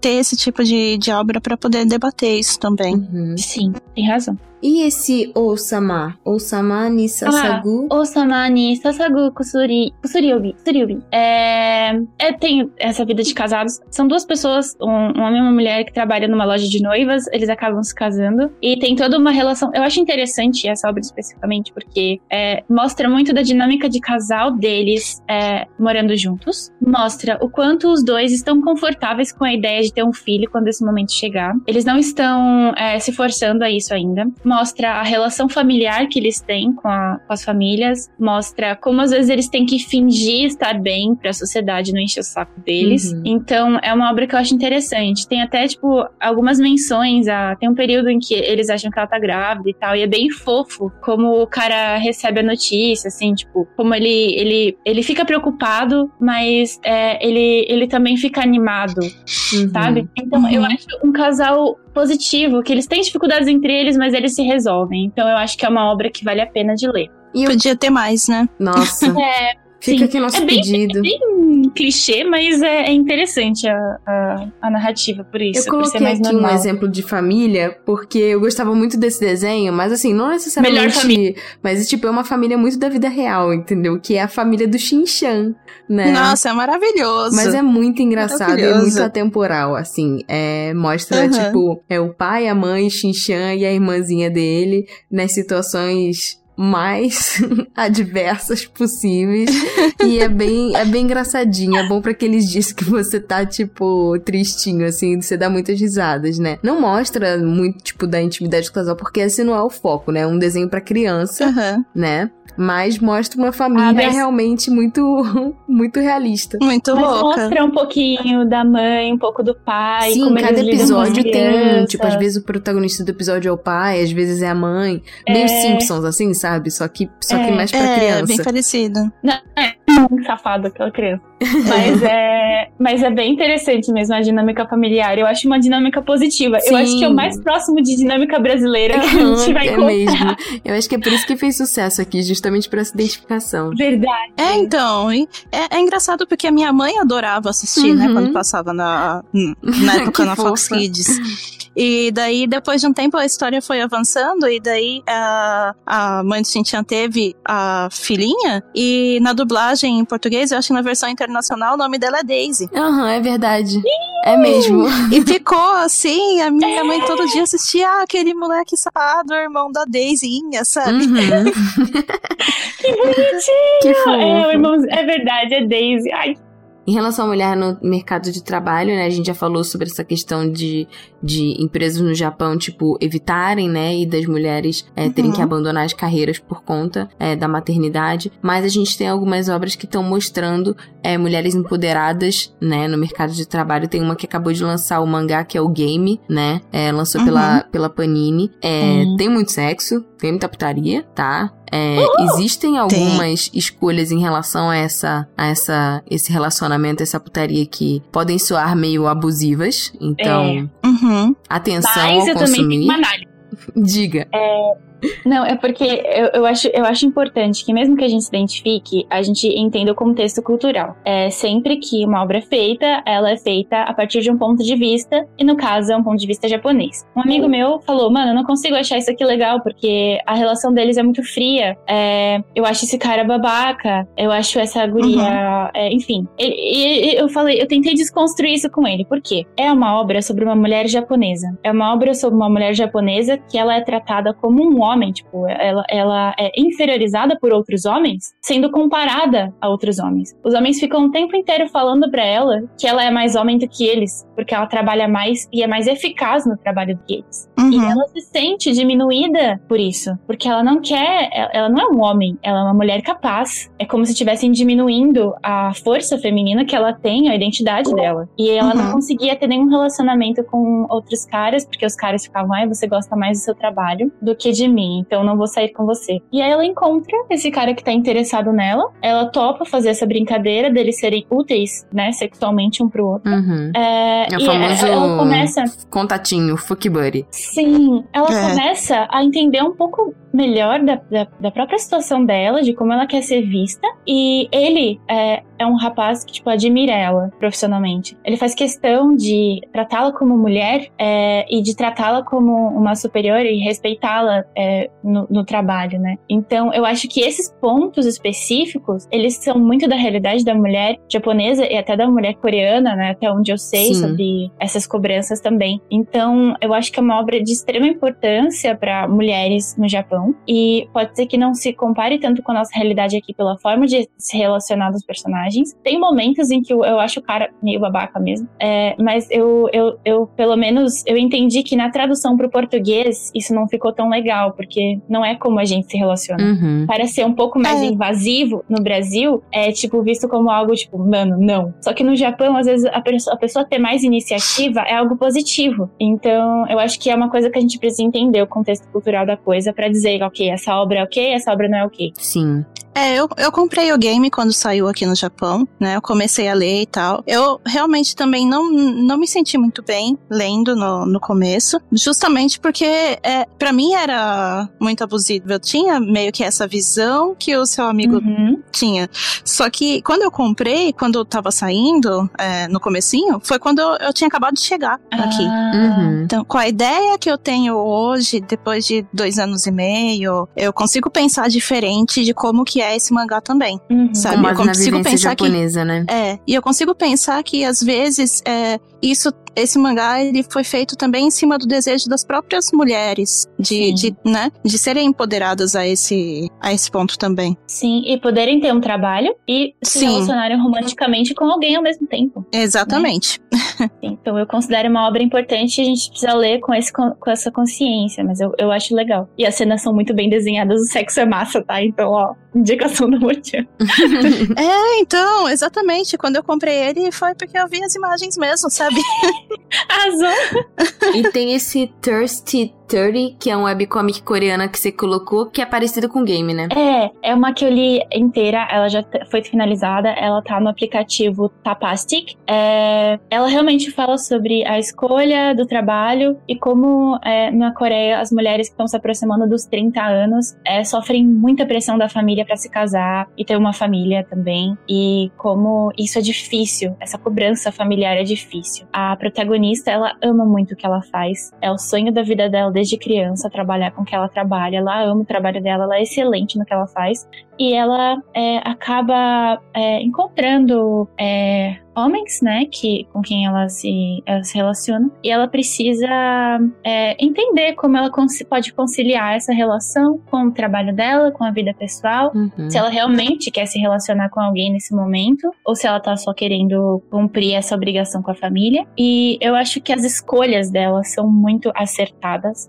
Ela Principalmente por, por uma obra deixar claro que é nossa escolha, né? Que é a escolha Sim. dela, a escolha da uhum. mulher de resolver o que ela Sim. vai fazer da vida dela. Mostra muito o tempo todo ela com esse conflito, mas todas as escolhas dela, mesmo que ela se sinta solitária, mesmo que ela que demonstre essa dificuldade dela, é, mostra como ela conseguiu sucesso naquilo que ela queria através das escolhas dela. Então, eu acho uma obra excelente. O final é perfeito. Assim, para mim essa é a obra do empoderamento feminino independente de onde você esteja no uhum. mundo. Você pode ler uhum. e se identificar de alguma forma e gostar dessa, dessa história, assim. Ela é bem sutil, não é nada. É, não tem cenas é, explícitas, não tem cenas de violência, não tem. Assim, é uma obra muito neutra. Uhum. Eu acho ela muito positiva. Então, é. Desculpa. Só, só um. Ah, desculpa, só Imagina. um pontinho. Eu sei que vocês já, já fizeram um cast sobre isso. Mas é, não tem como não pensar em mulher em, no trabalho e todas essas coisas sem mencionar o Aguretsuko, ah, né? com certeza. Porque Arrasou. também existe toda essa parte da mãe dela tentar fazer de qualquer forma que ela aceite algum omiai, alguma uhum. coisa porque ela precisa casar. E ela já tá tão envolvida no trabalho e tá estressada e tal. E ter que lidar com toda essa pressão, gente, é uma coisa muito louca e que acontece, né? Totalmente. É muito Sim. É muito moderno essa, esse anime. A gente indica que vocês assistam e depois escutem o nosso cast. A gente gravou com a Gabi Xavier, ficou muito legal. É, tem um ponto aqui que fala sobre o Megaverse é, que para quem não sabe, né, é meio que um universo onde, de obras é, fictícias onde homens cis podem engravidar né? É, eu não queria dar tanto foco para isso, mas é importante falar que existe, porque às vezes eu, eu sinto que isso é, ter mais obras sobre o Omega Verse de certa forma é, deixa o universo feminino mais invisível, né? Poderiam ter mais obras, tipo, a gente poderia ter mais obras sobre situações reais a, a, a mas a gente não pode deixar de falar que homens trans também podem engravidar, né? Mas a gente podia ter uhum. mais obras sobre mulheres engravidando e, e às vezes o ômega verse pode inferiorizar a situação da mulher ou até mesmo deixar nessas histórias que são histórias da vida real, né? No caso de mulheres que engravidam, em segundo plano, né? Sim. É, e geralmente no ômega verse é, o, o personagem tipo, tem é, hierarquias sociais. Então o alfa é o mais agressivo e o que tem mais poder, o que seria o masculino né? Uhum. E o ômega é o mais inferior fisicamente, o que mais parece com uma mulher. É, isso eu acho já problemático desde o começo. É, geralmente uhum. é, é, tratado como o, o, sexo e a relação dos dois. É tratado como algo obrigatório, então o alfa ele marca o ômega e o ômega não pode se relacionar com outra pessoa, nunca mais. Porque Nossa. ele pode do, adoecer e morrer se ele se relacionar com outra pessoa. É, se Meio abusivo, dois... né? Eu acho, assim, todas as, que eu, as obras que eu li, pelo menos, me incomodaram. Tem algumas que é, tentam ir pro lado fofo da situação. E eu acho que é interessante, assim, principalmente para é, homens trans que, que, que vêm de certa forma, se identificam de certa forma. Ou, é, mas eu não acho, mesmo para homens trans, assim, eu acho que deixa muito no papel inferiorizado e no papel de gênero feminino, sabe? Eu acho que é essa, essa hierarquia social. Então, me incomoda o Megaverse. Eu sinto muito para quem, para quem, tipo, vocês gostam e estão chateados com a minha opinião, é, não estou dizendo que eu acho errado e, e, que eu acho que vocês têm que deixar de gostar. Mas é uma análise, porque é como uhum. a falou, eu sinto que acaba deixando a questão da feminilidade, da maternidade em si, é, e de, do papel social da mulher e do papel é, das nossas próprias dificuldades, assim, tipo, que de a gente lado, não tem né? contato. É, fica, inferioriza ainda mais e a gente não tem contato com obras que possam trabalhar isso de forma mais positiva pra gente se conhecer melhor, né? Uhum. Então, Sim. E a Way, né, por ser geralmente feito para o público feminino, é, eu acho que a gente pode ter pensar um pouco sobre isso e ver se funciona ou não pra gente, por que, que a gente gosta, por que, que a gente não gosta, uhum. enfim, só questionar é, mesmo. Porque se fosse algo voltado para o público masculino, a gente ainda poderia pensar que é, tinha o intuito de causar um pouco mais de empatia nos homens, Sim, só que, só que não é, é totalmente voltado para o público feminino, então isso também não funciona muito, né? Uhum. É, fetichiza também, né? Então, de certa forma, então. Uhum.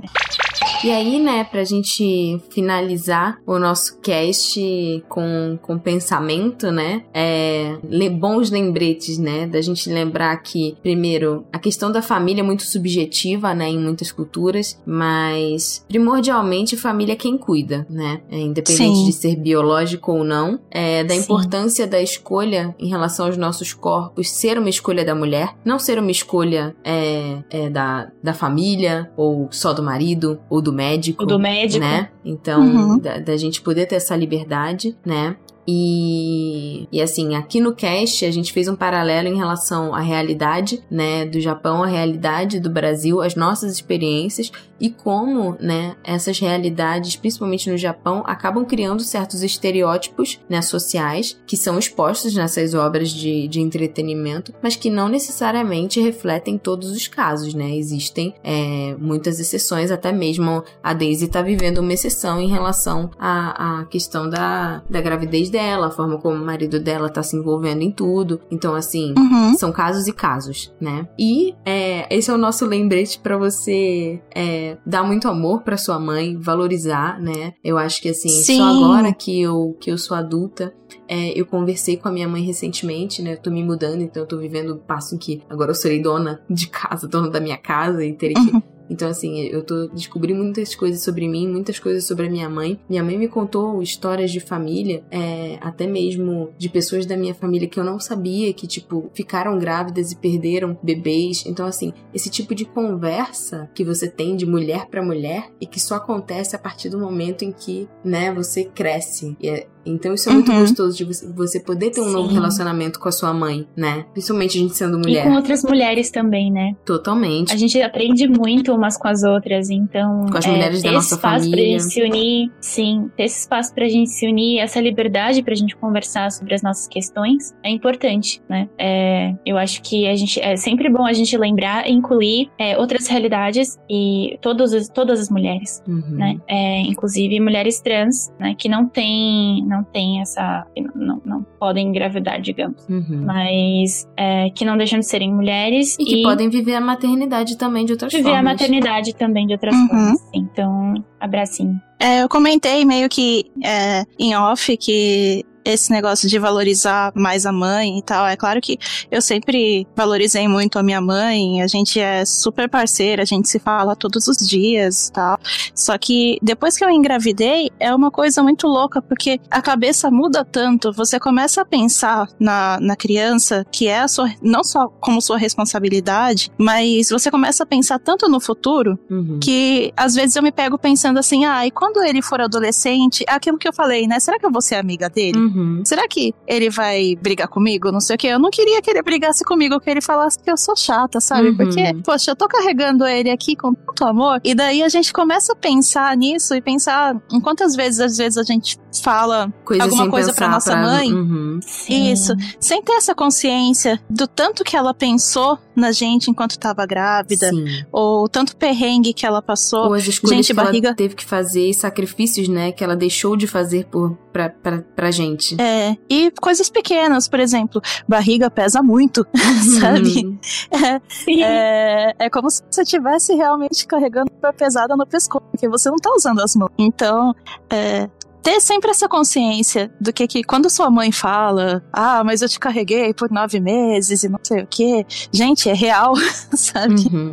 É, é um, Sim. um sacrifício grande e a gente acaba fazendo isso por amor. Sim. Então, filhos, na hora que vocês forem brigar com. Nossa, eu já tô parecendo uma mãezona mesmo. Ah, Mas maravilhoso. quando você for brigar com a sua mãe, falar que ela tá chata ou ela tá se intrometendo na sua vida, claro que tem casos e casos, Uhum. mas lembra se é realmente necessário falar isso. né? Porque realmente é se doar bastante. Né, e principalmente os nossos ouvintes, né, homens, é, fica aqui o nosso pedido de empatia, não só pela sua mãe, né, que tanto deve ter se sacrificado, né, pra, pra você ser o que você é hoje, mas também para as suas futuras companheiras, né, suas futuras famílias, ou se vocês Uhum. têm esposas, ou se você já tem filhos, de participar mais em casa, é, de, de ajudar, de estar presente, de valorizar, é, de ajudar na questão da autoestima, porque é um momento em que a mulher fica muito fragilizada. é, Sim. E, e serem bons exemplos, né? De filhos e de pais e de maridos, que a gente tá precisando bastante hoje em dia. Uhum, com certeza. Eu queria agradecer muito a Daisy por ter participado com a gente.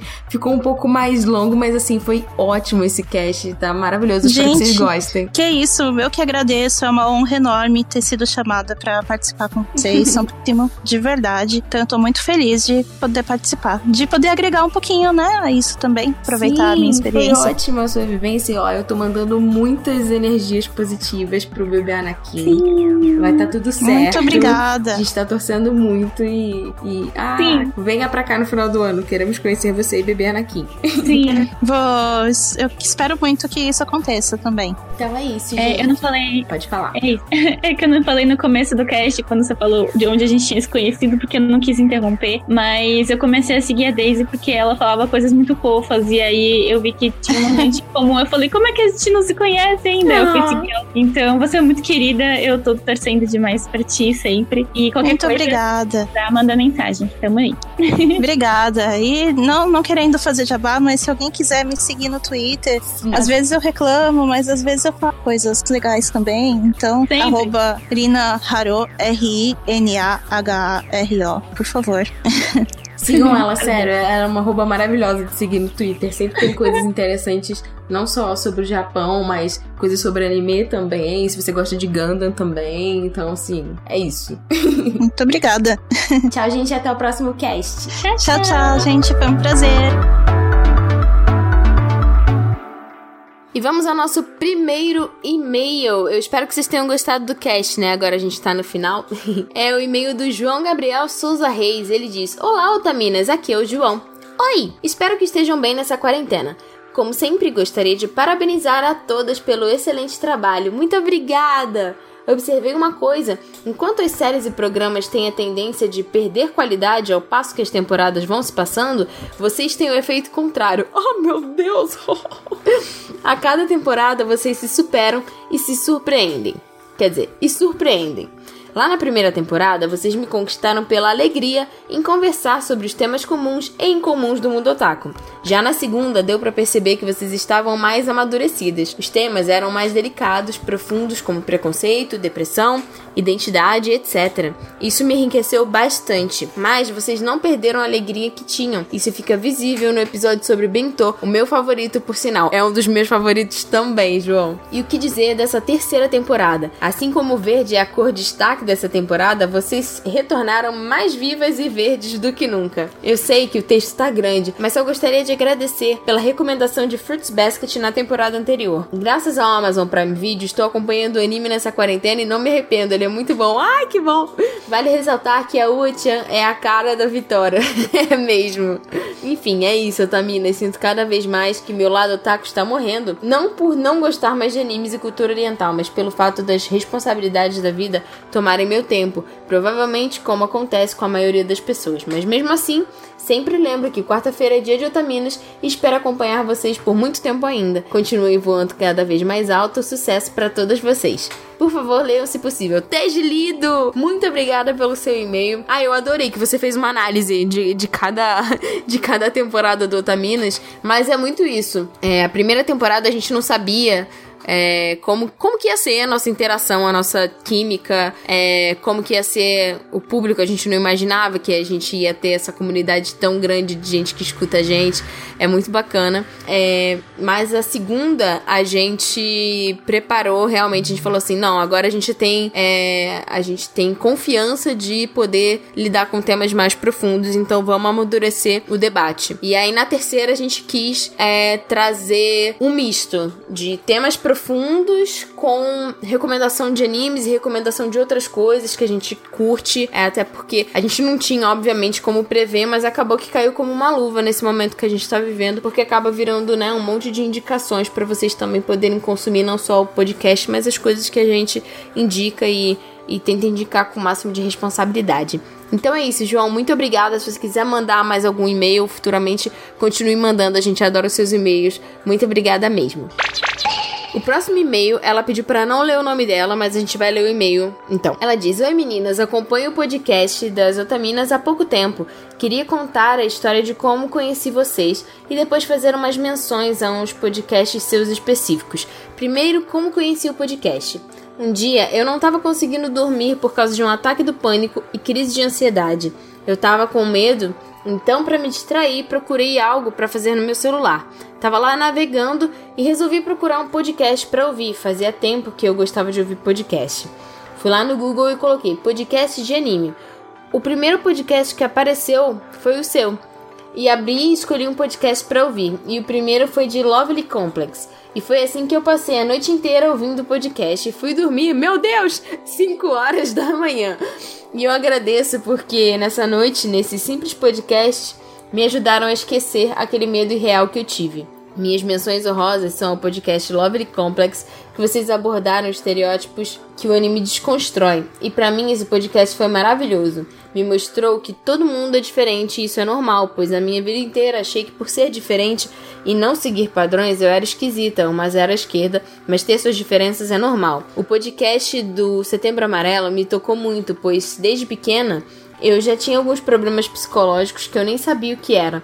E quando vocês citaram Koe no Katachi, eu fiquei muito emocionada porque eu vi o filme e eu chorei muito porque a vivência dos dois personagens principais remete ao que eu já vivi. Como se isolar de tudo e todos e não ter confiança em si mesmo nem nos outros. Sofrer bullying, mesmo você sendo uma pessoa boa. E como todo mundo ignora alguém que sofre bullying, isso já aconteceu comigo. Eu estava no terceiro ano do ensino médio e estava sofrendo muito bullying por ser nova na escola e todos os professores dando a mínima. Até que um dia uma professora chegou para a turma e falou se eu podia ficar em algum grupo para fazer um trabalho. Todo mundo olhou para minha cara e não disse nada. A sala estava numa roda ainda. E nesse mesmo trabalho eu ainda fui sabotada. Depois disso, eu troquei de sala e as coisas melhoraram. Então deixo essas menções honrosas para os podcasts que mais me emocionaram. Desculpa se o e-mail ficar grande, eu queria muito desabafar. Imagina, muito obrigada por ter mandado o e-mail pra gente. Gente, quando vocês quiserem mandar um e-mail, mas vocês, querem que seja lido e não querem que o nome seja, seja dito, é só vocês avisarem. A gente lê o e-mail independente de ler o nome de vocês ou não. Vocês vão saber que é o e-mail de vocês. Então, muito obrigada por ter mandado esse e-mail e ter contado a sua vivência pra gente. É, o podcast de Lovely Complex, ele é muito especial. E o de Setembro Amarelo foi bem difícil pra gente gravar. A gente teve que gravar ele duas vezes, mas a gente fica muito feliz que você conseguiu é, ter pelo menos um momento de sossego, né, nessa madrugada. Se você quiser mandar outros e-mails para desabafar, sinta-se à vontade. A gente sempre diz que o podcast do Otaminas não é só um podcast, é um grupo de apoio. Então, sinta-se à vontade para mandar mais e-mail e a gente espera que esteja tudo bem agora com você, ok? Um beijo. E agora tem uma duplinha de e-mails da Lúcia Lemos. Tem um e-mail um pouquinho mais antigo e um e-mail novo. A gente vai ler tudo numa tacada só. Eu vou ler o mais novo primeiro. Oi, minhas rainhas e agora otamanas. Oi, otamana. Vim primeiro parabenizá-las pelo cast da Rumiko. Deu até nostalgia de Nuyasha. Cara, eu, eu vi a Lúcia no Twitter pirando pela nova. A, a novidade a respeito de Nuyasha, então. Ai, ai, tamo junto. Fiquei surpresa quando a minha senpai do FRJ entrou no cast. Cara, esse mundo é muito pequeno, né? Arrasaram demais. Mas quanto a Inuyasha, aconselho a lerem o mangá, porque o anime cortou muita coisa. Kanketsu Ren não foi fiel a algumas batalhas empolgantes, mas vale a pena comentar que, no final, existe uma mudança muito interessante do Inuyasha. Se vocês analisarem a série mais a fundo, verão duas coisas. O Naraki queria Kikyo só pra ele, e a joia não lhe deu isso. O Inuyasha chegou a querer a Kagome com ele em seu mundo, mesmo abalado pela Kikyo. Lembro quando ele quis quebrar o poço? Eu lembro dessa história. Só que após a morte da Kikyo, existe uma virada no Inuyasha. Ele passa a desejar que a Kagome seja feliz onde ela quiser, mesmo que fosse longe dele. Ele até lhe pergunta se ela não queria ficar no mundo dela enquanto ele enfrentava o Naraki. Mesmo com a resposta esperada da Kagome, essa mudança do Inuyasha mostra o quanto ele se desenvolveu como personagem, enquanto que o Naraki na batalha final faz questão de separar a Kagome dele, colocando-a naquele vazio, porque ele não aceitou perder a Kikyo e ver a Kagome com o Inuyasha. Percebem a força disso? Eu só identifiquei essa evolução quando eu reli o mangá em 2017. Consegui completar tudo comprando alguns usados. Isso até remete ao conceito de amor genuíno que a monja Jetsuma Tenzin Palmo conta nesse artigo. Aí ela mandou o link do artigo pra gente, bem interessante. E se vocês tiverem interesse na influência shintoísta de Inuyasha, tem um site incrível que concentra alguns artigos e as possíveis referências que o Rumiko Takahashi pode ter usado. Cara, isso é muito legal. Eu lembro muito da, da lenda, né, da, da joia de quatro almas e da batalha que tem, tipo, do bem e do mal, daquela deusa guerreira com os yokais. É muito legal. Gente, se vocês quiserem, eu acho que eu vou fazer isso. Eu não sei se alguém, se alguém, é, provavelmente tem alguém ouvindo, né, uns e-mails até o final. Caso vocês tenham interesse, eu vou deixar os links, tá na descrição. Eu vou botar assim: é, recomendações dadas nos e-mails dos ouvintes, ok? E aí vocês vão ter os dois links. Por fim, deixo uma pergunta: o que vocês estão achando de Aika? Para quem não sabe, Aika é o livro que a Lucia Lemos escreveu e mandou pra gente na época em que a gente ainda podia receber o Tamimos.